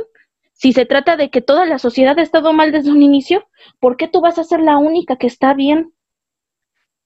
Ay, Gabriel, Luna, me encantó todo lo que han dicho. Y pues, a mí, eh, en lo personal, eh, pues me, me sorprende mucho cuando se reduce a, a lo que es ser mujer, a a, la vulva, ¿no? Entonces, para mí es muy, es muy preocupante eso, porque para mí como que hasta es algo muy, es un pensamiento muy blanco, ¿no? Ignoramos toda una construcción histórica ah, que ha constituido lo que es ser mujer, ¿no? Entonces, em, no, me parece que detrás de todo esto mm, no, no solamente se llega a pensar, o sea, no solamente llegamos a ser como me pregunto por qué existen personas transfóbicas, ¿no? Y yo creo que también hay toda una, una gama de, de pensamiento, ¿no? Una biológica, ¿no? O realmente son unas lógicas que configuran eh, nuestras formas de ser y de pensar, ¿no? Eh, configuran eh, las mismas subjetividades, ¿no? Entonces, como es muy, es muy difícil, o sea, nadie nace ni antirracista, ni feminista, ni, ni antitransfóbica, ¿no? O sea, es algo que justamente ah, es una reconstrucción que vas a ir avanzando, vas a ir retrocediendo y ah, igual se me hace súper importante la autocrítica dentro, aunque no pertenezcas a un grupo feminista como tal, a una colectiva, creo que sí cuestionar lo que ha parecido incuestionable, ¿no? Desde hace muchos, muchos años. Creo que por ahí empezaría. Yo a, todas y a todos, a todos los que nos estén escuchando. A mí me ha servido mucho, la verdad, estar en una, en una escucha activa y no me acuerdo de en dónde leí, pero hacer de mi cuerpo toda una pregunta, ¿no? Y cuestionarme, eh, cuestionarme todo. Y al podcast pasado, eh, Sander creo que dijo que pues uno tiene que tener hasta la responsabilidad de informarnos, ¿no? También es algo pues molesto yo creo que estarle preguntando y preguntando a, los, a las compas trans. Entonces nosotros también tenemos una, una responsabilidad muy grande, ¿no?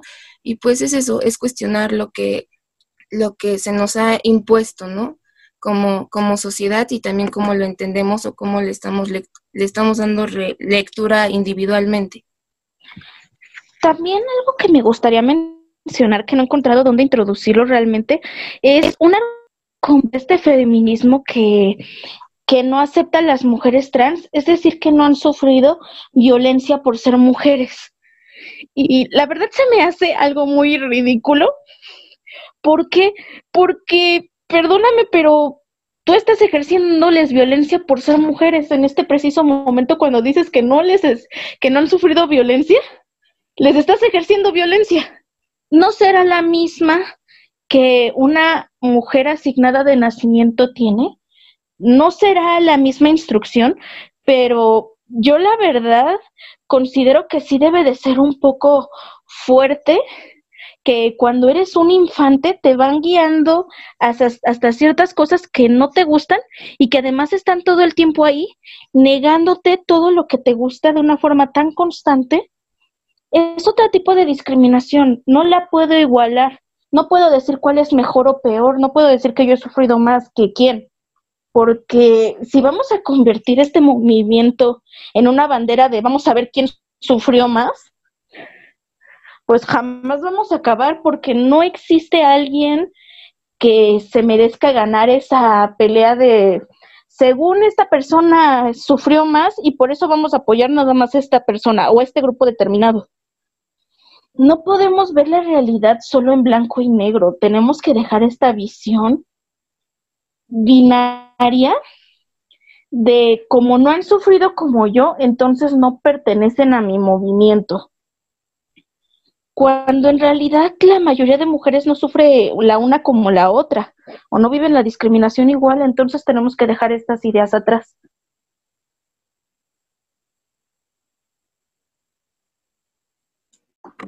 Sí, y este, Gabriel, yo tengo una pregunta. Mm, me gustaría eh, preguntarte que si tú crees que si has sufrido violencia de género o cómo te han atravesado todas estas opresiones del sistema patriarcal, ¿no? Es que, o sea, no sé si quieren que corte esta pregunta, no sé, pero es que a mí sí me gustaría mucho escucharte. ¿A mí? No, a Gabriel. O a Gabriel, o a Sofi. Ah, a Sofía, Gabriel. Ya, o sea, todas, ¿no? Esta, esta es una pregunta así en general, ¿no? A las personas trans. Bueno, supongo que, que, especialmente es relevante a, a Sofía y a Gabriel porque estamos hablando de feminismo y entonces somos las personas que eh, presuntamente eh, estarían en ese espacio donde queriendo entrar tal vez al, al, a la categoría de ser mujer y a la categoría de ser una persona que puede ejercer el feminismo, ¿no? Este, sí, sí, claro que sí.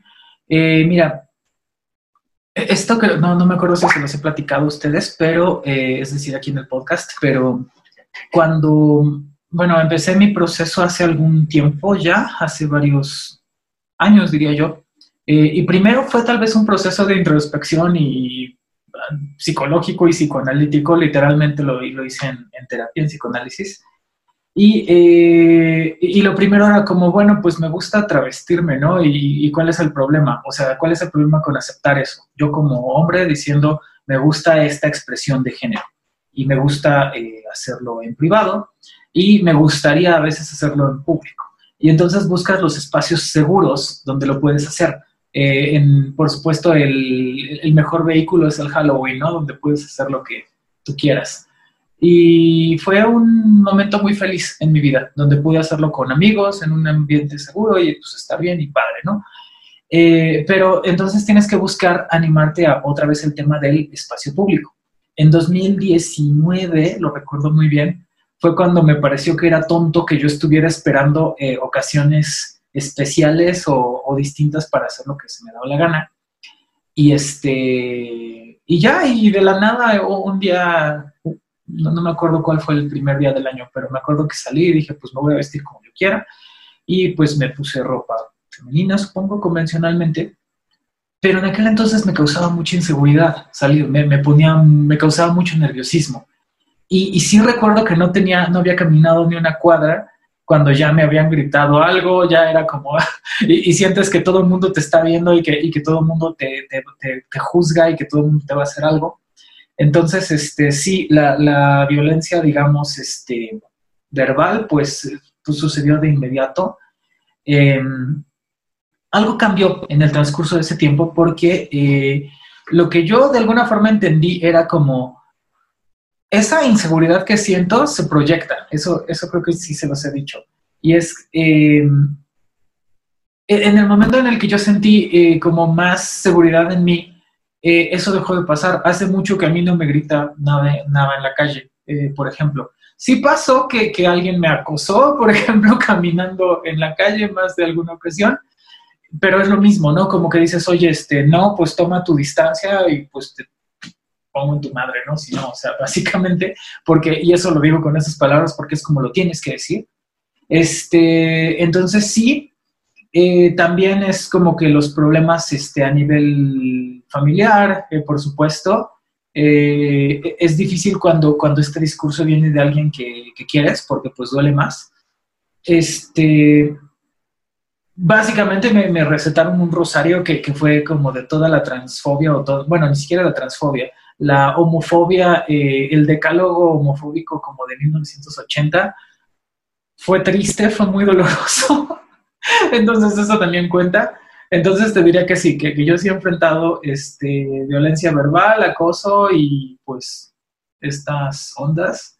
Y no está padre, pero eh, pienso que por eso me gustó mucho, por ejemplo, de, conocer a Sofi hace algunos eh, pues, ya meses, no sé, que, que, aquí eh, de pronto Sofi me preguntaba como, este, pues, ¿cuál es la clínica a la que vas?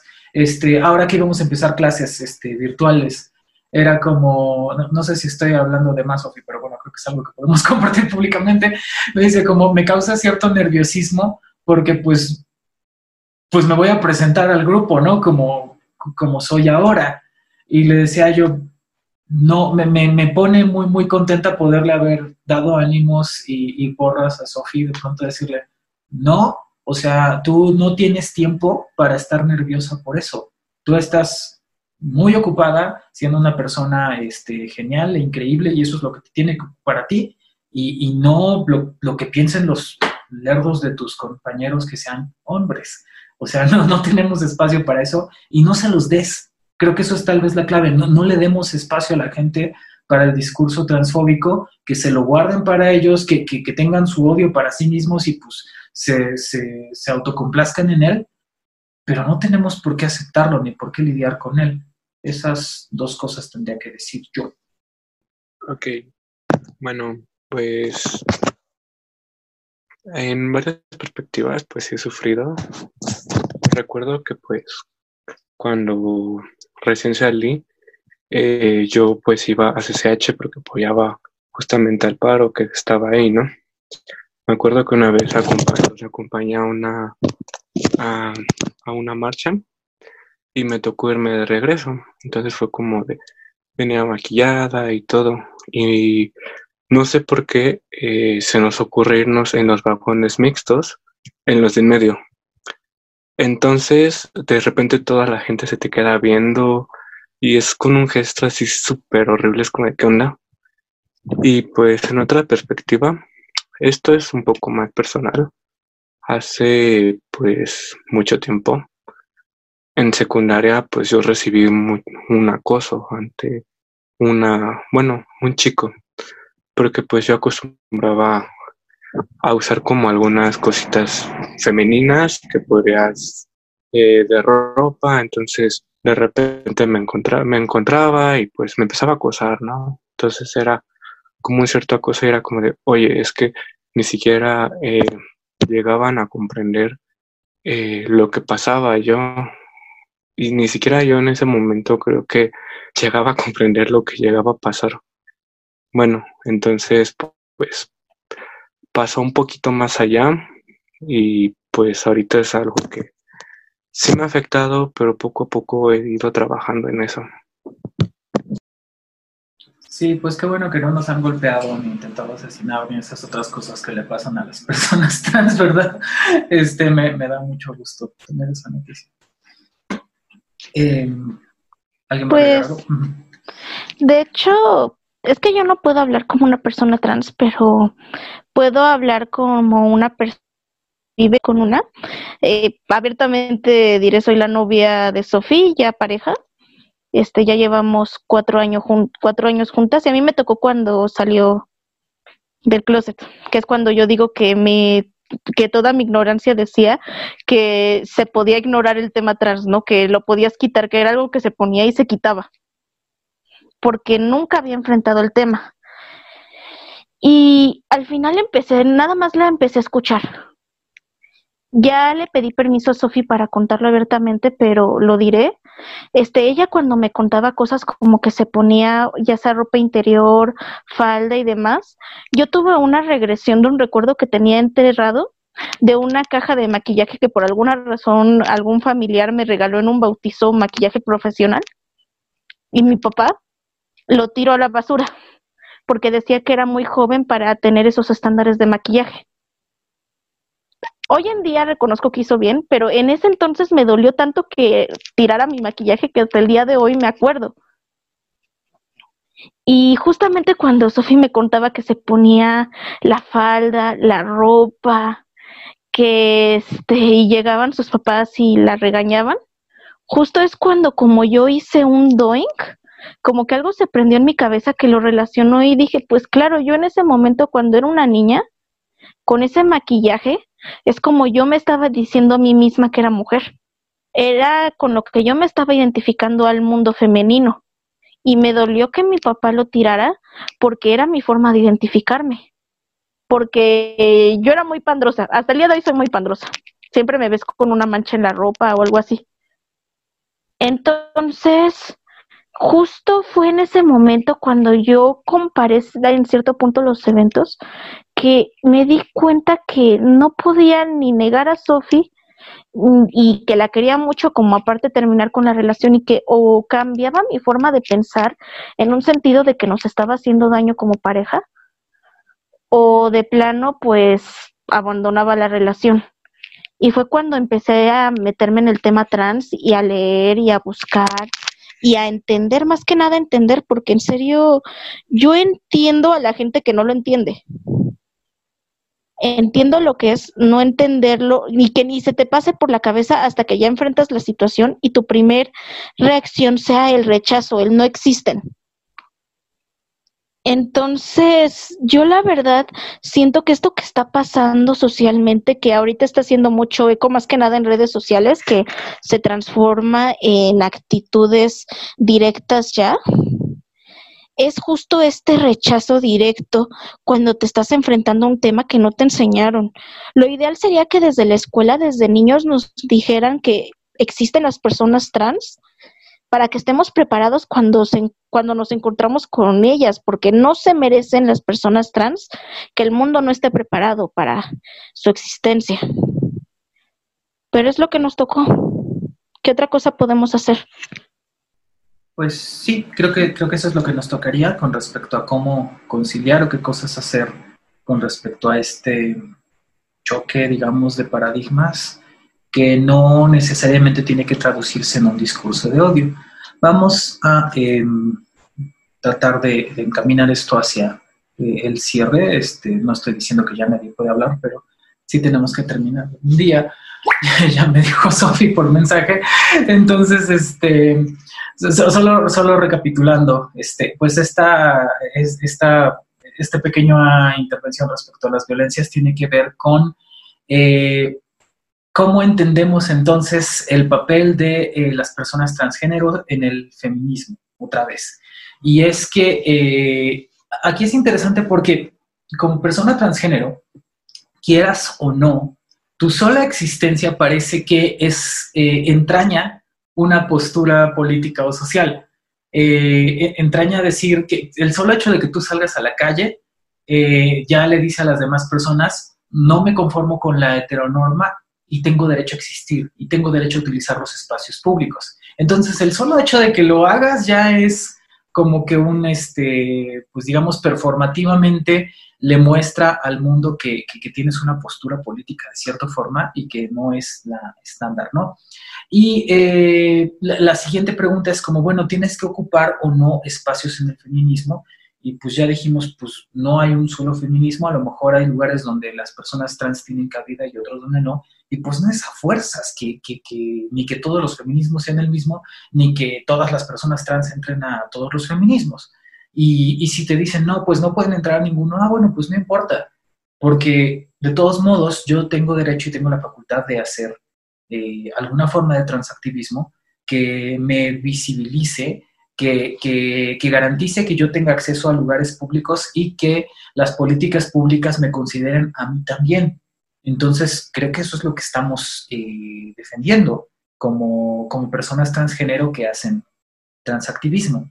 Eh, y pues hacer transactivismo, como acabo de decir, parece que es bien fácil porque basta con que salgas a la calle y no tengas vergüenza de ti y no pienses que, que, estás haciendo algo malo o que no te escondas, ¿no? Ahora, eh, el tema tal vez eh, que, no hemos eh, hablado tan, tan a detalle es, eh, bueno, hay dos, dos razones, este, al menos en lo que he estudiado, por supuesto aquí creo que ustedes me pueden informar un poco más, pero por una parte están los argumentos biologicistas, digamos, de las posturas transexcluyentes, donde dicen, no, el feminismo o, la, palabra mujer solamente se debe referir a las personas que, que tienen vulva y que tienen estos cromosomas. Y dices tú, pues, ok, pues si eso piensas está bien, eh, pensamos cosas distintas, no, no creo yo que, la noción de ser mujer se agote en esos dos aspectos, pero pues si tú lo crees, pues bien, solamente no canceles nuestra forma de existir y no nos violentes con un discurso de odio. Eso por una parte. Y el otro, eh, el otro argumento es este, este argumento histórico donde te dicen que eh, la, la explotación y la opresión, más bien la palabra es la opresión patriarcal, solamente ha estado dirigida a las mujeres. Por lo tanto, las personas transgénero que pretenden ser mujeres transgénero, en realidad son hombres también parte del patriarcado queriéndonos oprimir. Y dices tú, pues mira, no sé, porque eh, dentro de tu visión del feminismo parece que es otra vez monolítica y única y probablemente dejarías fuera a otras mujeres, pero aún comprando eso, es decir, aún comprando que yo como persona transgénero estoy ejerciendo una opresión patriarcal, diría, pues, pues de todos modos tengo derecho a existir. No tengo derecho a ejercer una opresión patriarcal, eso no, pero sí tengo derecho a existir y sí tengo derecho a relacionarme con eh, las personas a mi alrededor y, y vindicar mi lugar social. Y es que probablemente, y, es, y aquí tal vez la voy a hacer de, ¿cómo le dicen esto? Abogado del diablo donde dices, eh, pareciera que, ser transgénero implica que no tienes consideración por las eh, preocupaciones o por ciertas preocupaciones de las mujeres y de, eh, y de algunas mujeres feministas, que son cosas como, bueno, ¿dónde queda la, la equidad? si hay una mujer transgénero que toda la vida estuvo socializada y se desarrolló como hombre y eh, después decide que va a hacer su cambio de género y entonces ahora entra una, una competencia atlética como mujer y tiene ventaja y gana. Y entonces dices tú, pues, pues eso también le preocupa a algunas mujeres transgénero, tal vez no a todas, tal vez hay quien eh, alevosamente haya tomado ventaja de eso, pero hay quienes no, no es algo monolítico tampoco. Este, justo como dijimos hace rato, pues hay quienes por alguna situación traumática pues no se sientan cómodas compartiendo los espacios eh, pues más íntimos como son los baños o como otros y digan no, no quiero que las personas transgénero estén aquí. Y la respuesta sería, pues también hay personas transgénero que tienen eso en mente, que, que dicen yo quiero respetar y no quiero incomodar. Eh, también, este, y, este es muy interesante porque de hecho eso me, me, pasó a mí, este, existió, existe un, un, concurso de este, ensayo de filosofía analítica que está dirigido a las mujeres que hacen filosofía. Y entonces alguien me preguntó, oye, ¿por qué no participas? Ahora eres mujer. Y entonces me quedé como, pues sí, técnicamente podría participar, pero escojo no hacerlo por lo siguiente porque yo eh, conseguí mi licenciatura y mi maestría en filosofía, este, pues siendo hombre, y, llegué a donde estoy y tuve un empleo y varias otras cosas, sí muy al cobijo de cierto privilegio, este, pues como persona cisgénero, y de pronto cambiarme en este momento y participar en un concurso de ensayo para mujeres que hacen filosofía analítica, pues sí me parece ventajoso sí, sí me parece que, no son igualdad de, no estamos en igualdad de condiciones, porque eh, el lugar al que yo llegué, pues, pues me favoreció mucho ciertas cosas y no puedo dejar de eso, perdón, no puedo dejar de ver eso. Entonces, lo, que diría es, eh, es decir, ¿a dónde voy con esto? Lo, que estoy diciendo es, pues ser eh, transactivista no significa que eres necesariamente antifeminista, ni que no eres sensible a las preocupaciones que, este, que pueden tener específicamente eh, ciertos sectores de las mujeres y de los, los distintos feminismos. Este, el que sí no voy a aceptar, probablemente el que sí se me hace como bien persinado y erróneo, es el de cómo le explico a, los niños que, que, que, hay otras personas que no son nada más hombres o mujeres, porque entonces ahora con tu modo de ser tan extravagante me los vas a adoctrinar y mi hijo se va a hacer transgénero y es, y es que ahí es donde el discurso transexcluyente, desafortunadamente yo creo, eh, pues sí encaja mucho con, el factor más conservador y más ochentero anti, eh, este, anti-homosexual, donde dices, oye, es que no se le vaya a pegar lo gay al niño, no dejes que se junte con estas personas, ¿no?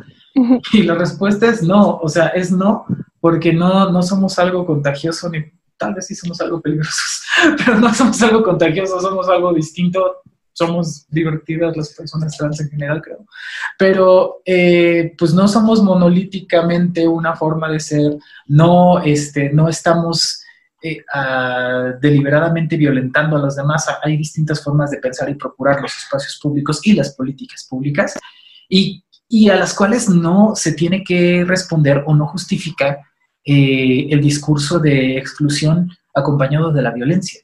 Porque yo creo que sí le puedes decir a alguien, mira, por favor no entres aquí o queremos que este, este espacio eh, no sea eh, interseccional, queremos que haya espacios separatistas por estas razones, con respecto a las agresiones. Creo que no van de la mano una, una de la otra. Y lo que sí vemos de distintivo y de lo que casi no hemos hablado hoy es que sí existe un discurso muy cargado de odio, muy dirigido a ofender y humillar y que pues sobra que, dices, mira, las cosas que tú tengas que argumentar respecto a tus argumentos biológicos o eh, sociológicos o del orden que quieras, pues van a ser más claros si no los cargas con todo ese cariz de odio y desprecio que tienes para las personas trans. Entonces, este, no, no me parece justificado y, no me parece que, este, que, sea necesario y sí me parece que, que tiene que cambiar, que no, este, Creo que es todo lo que, tengo que decir a este respecto.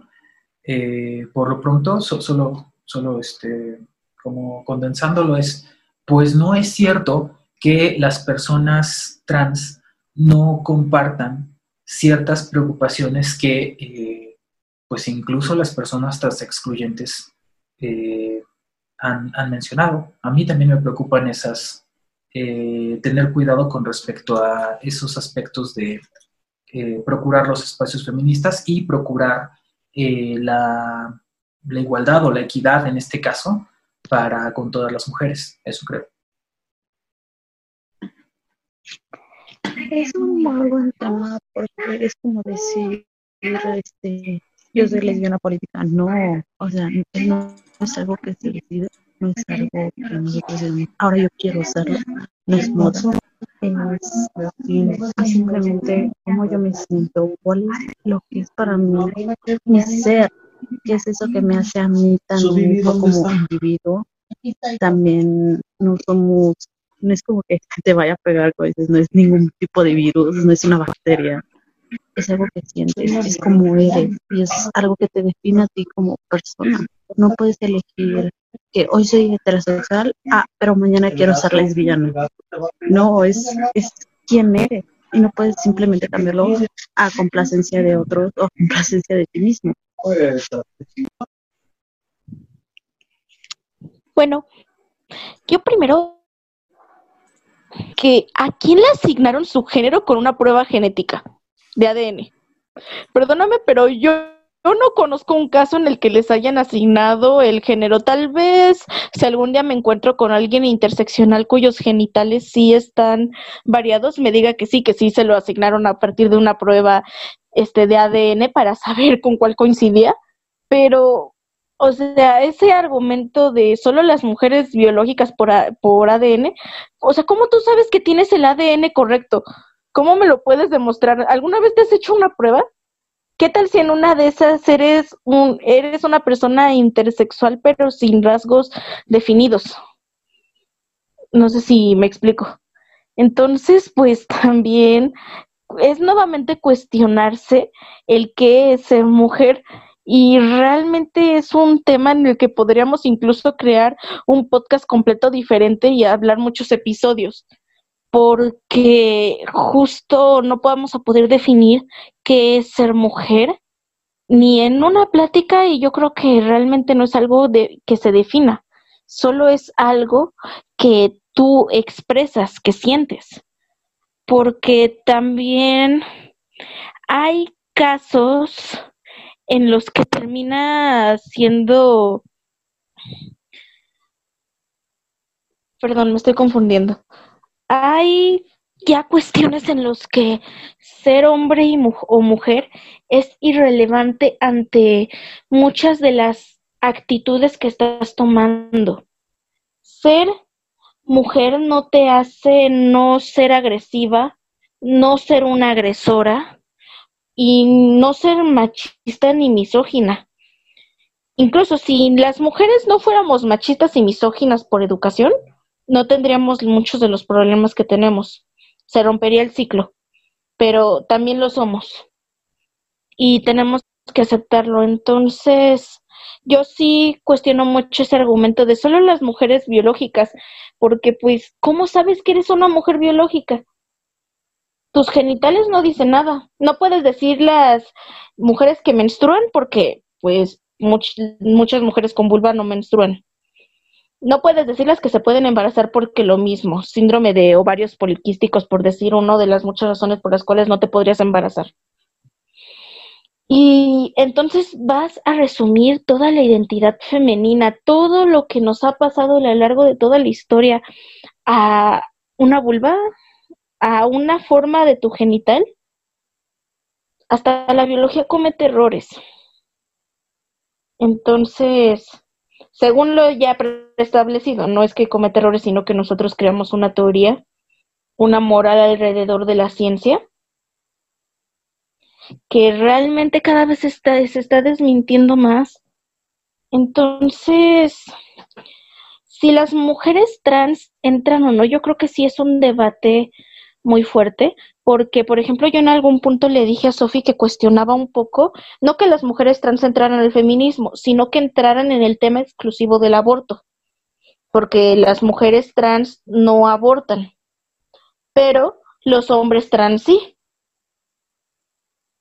Entonces, pues justamente ahí podemos hablar de una lucha tal vez en donde no puedan opinar ni participar, pero sí apoyar o matices. Como dije en esta plática, no vivimos el mismo tipo de violencia.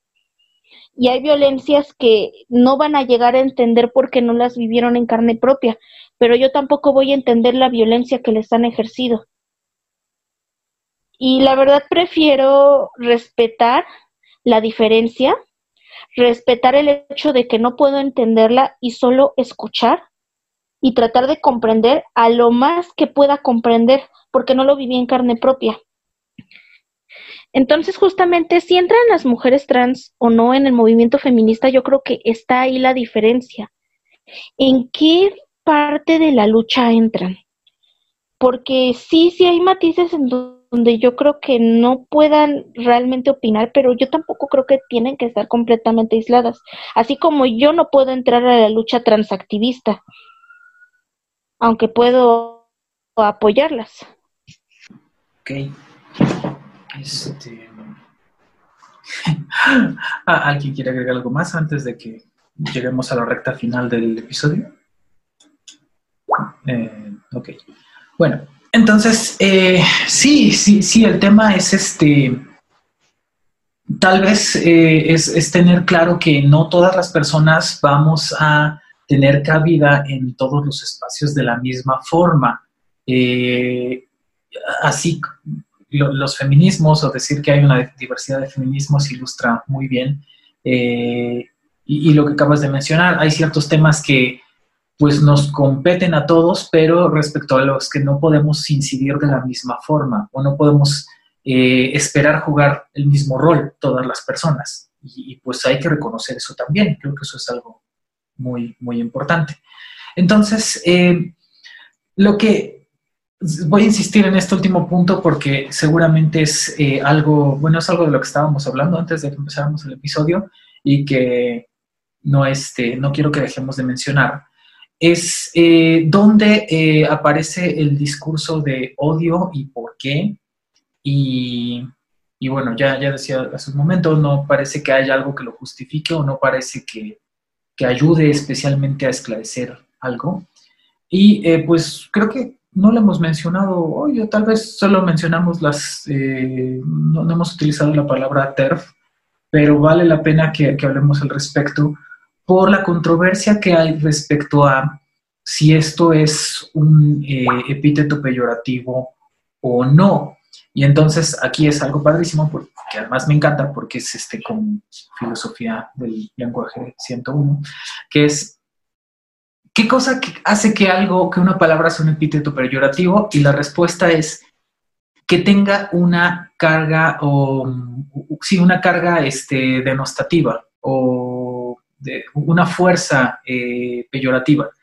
Eh, cosas que, utilizamos en lo cotidiano, en el habla, que son palabras que utilizamos que, en realidad no describen solamente, sino que eh, además tienen una carga ofensiva. Por ejemplo, en Sudamérica, la gente se refiere a la gente de, a las personas con origen boliviano como bolitas. Entonces, que le digas a alguien que es bolita, no solamente es decir que es de Bolivia. Es decir, que es de Bolivia y medio que lo desprecias. Y por supuesto así son los epítetos raciales y los epítetos clasistas y, muchos otros, ¿no? Entonces, eh, el, tema con, si algo es un epíteto peyorativo o no es si tiene una carga eh, peyorativa o no. Y el tema con si TERF es un insulto, en este caso peyorativo o no, pues lo que nos preguntaría es, ¿qué es eso que hace que, cuál es esa carga peyorativa que, con la que, estarías tú imprimiéndole a la persona a la que le dices TERF? Y creo que la respuesta no es, este, le estoy diciendo TERF o la desprecio porque es mujer o porque es feminista. No, claro que no. Eh, el tema es, si esto en algún momento se entiende así, como, este, como una palabra que, manifiesta una desaprobación, es porque eh, a lo que apunta es, pues es que eres una persona que antes que argumentar o antes que ser propositiva, se, se dedica a ofender y a insultar. Y eso, pues no, no me parece que sea tanto como un insulto, creo que eso sí es una descripción que en lo que estoy completamente de acuerdo, que creo que es lo que hemos dicho varias veces, es, me parece que, cualquier término que sea utilizado con la intención de ofender o humillar, pues en realidad no construye, no, no aporta a la hora de, querer esclarecer un discurso o a la hora de querer eh, realizar acuerdos sociales. Y en ese sentido hay que denunciar cuando el discurso de odio es discurso de odio. Y el discurso eh, transexcluyente suele ser eh, más bien una racionalización de aspectos eh, biológicos o de aspectos culturales o sociales que pretenden mascarar eh, un, discurso de odio. Y pues no tenemos por qué aceptar eso ni por qué lidiar con eso y, pues no, tendríamos que dejarnos tampoco. Creo que es algo que, tenemos que tener claro. Eso no significa que, que tenemos que ir y declararle la guerra a la gente TERF, sencillamente es como decir, no, tenemos que pensar, construir y repensar nuestras actitudes respecto a la forma en la que hacemos transactivismo, porque todas las personas tienen derecho a eh, perseguir que los espacios y las políticas públicas los incluyan y que tengan todas las personas el mismo respeto y reconocimiento que cualquier otro. Y eso incluye también a las personas trans. Y ya, creo que eso es lo que tendría que decir por lo pronto. Creo que yo diré mi último comentario con una frase muy famosa, que es hasta que la dignidad se acostumbre. Eso sería todo. Ok, muchas gracias. Este, ¿Hay alguien que quiera agregar algo más? Yo, bueno, también me parece que no, no hay una negación de la realidad de las opresiones que sufren las mujeres, que sufrimos las mujeres cisgénero, ¿no? Esto de los feminicidios, la mutilación este, genital, por ejemplo, ¿no? Eh, pero me parece que aquí en Latinoamérica no solamente te matan por, por ser mujer, como dice Uchicuriel, ¿no? Te matan por ser niña, te matan por ser indígena, te matan por ser trans y te matan por ser negra, ¿no? Entonces yo creo que es asumir que una sola realidad de lo que es ser mujer no existe, no hay una sola forma única, no, no, hay, una, no hay que universalizar lo que es ser mujer, no hay que reducirlo como muchas compañeras lo hacen a, lo, a, lo biológico, ¿no? Creo que va mucho más allá de, de, esto. Y bien. Pues si ese es el caso, entonces eh, les agradezco mucho a todas las personas que nos acompañaron hoy, a Monse, Sander, Sophie, Mary, Luna y a Sam que estaba por ahí oculto también. Este, y pues eso es todo. Regreso los micrófonos a Sophie, que seguramente tiene algún anuncio que hacer. Ah, no, a Sander, creo, creo que Sander normalmente toma el control aquí. Bueno, a quien quiera de ustedes. Muchas gracias. Hola, ¿qué tal? Buenas, este, pues justo eso de haberles escuchado en este episodio, Gabriel, sé, Luna, qué grandes aportaciones y pues sin duda me, enseñaron mucho en este episodio. Y pues nada, eh, espero que igual también se lleven esta misma retroalimentación que, que yo me llevé en este episodio. Y no sé si gusten compartir redes sociales este, para que le sigan. Eh, Monche, Luna. Ay, gracias. Sí, em, bueno, en Facebook está la página de Siempre de México. Y en Instagram, no tenemos un Instagram, pero yo me llamo Seawalk y Diagonal. Y muchas gracias, en serio me gustó mucho. Gracias. Muchas gracias por compartir tus redes sociales, Y bueno, Gabriel, ¿quieres compartir nuevamente tus redes sociales donde podemos seguirte? Sí, este, bueno, en Facebook encuentran la página de Queen G, que es muy divertida, tiene memes y canciones y cosas simpáticas. Eh, es curioso, yo no, yo no pensaba que fuera tan, tan relevante, eh, más bien decir esto, yo nunca pensé que las cosas que yo hacía musicalmente fueran relevantes. Hasta ahora que soy una persona transgénero, porque también lo que haces es decir, mira, las personas transgénero también medio saben tocar la guitarra y hacen canciones y hacen cosas, aquí estamos, ¿no? Entonces me, me parece algo que puede no resultarles muy aburrido ver la página de Queen G y también está mi canal en YouTube, me encuentran como Gabriel RG, este, donde hablo de cosas de lógica y filosofía del lenguaje y así. Gracias. Genial, Gabriel.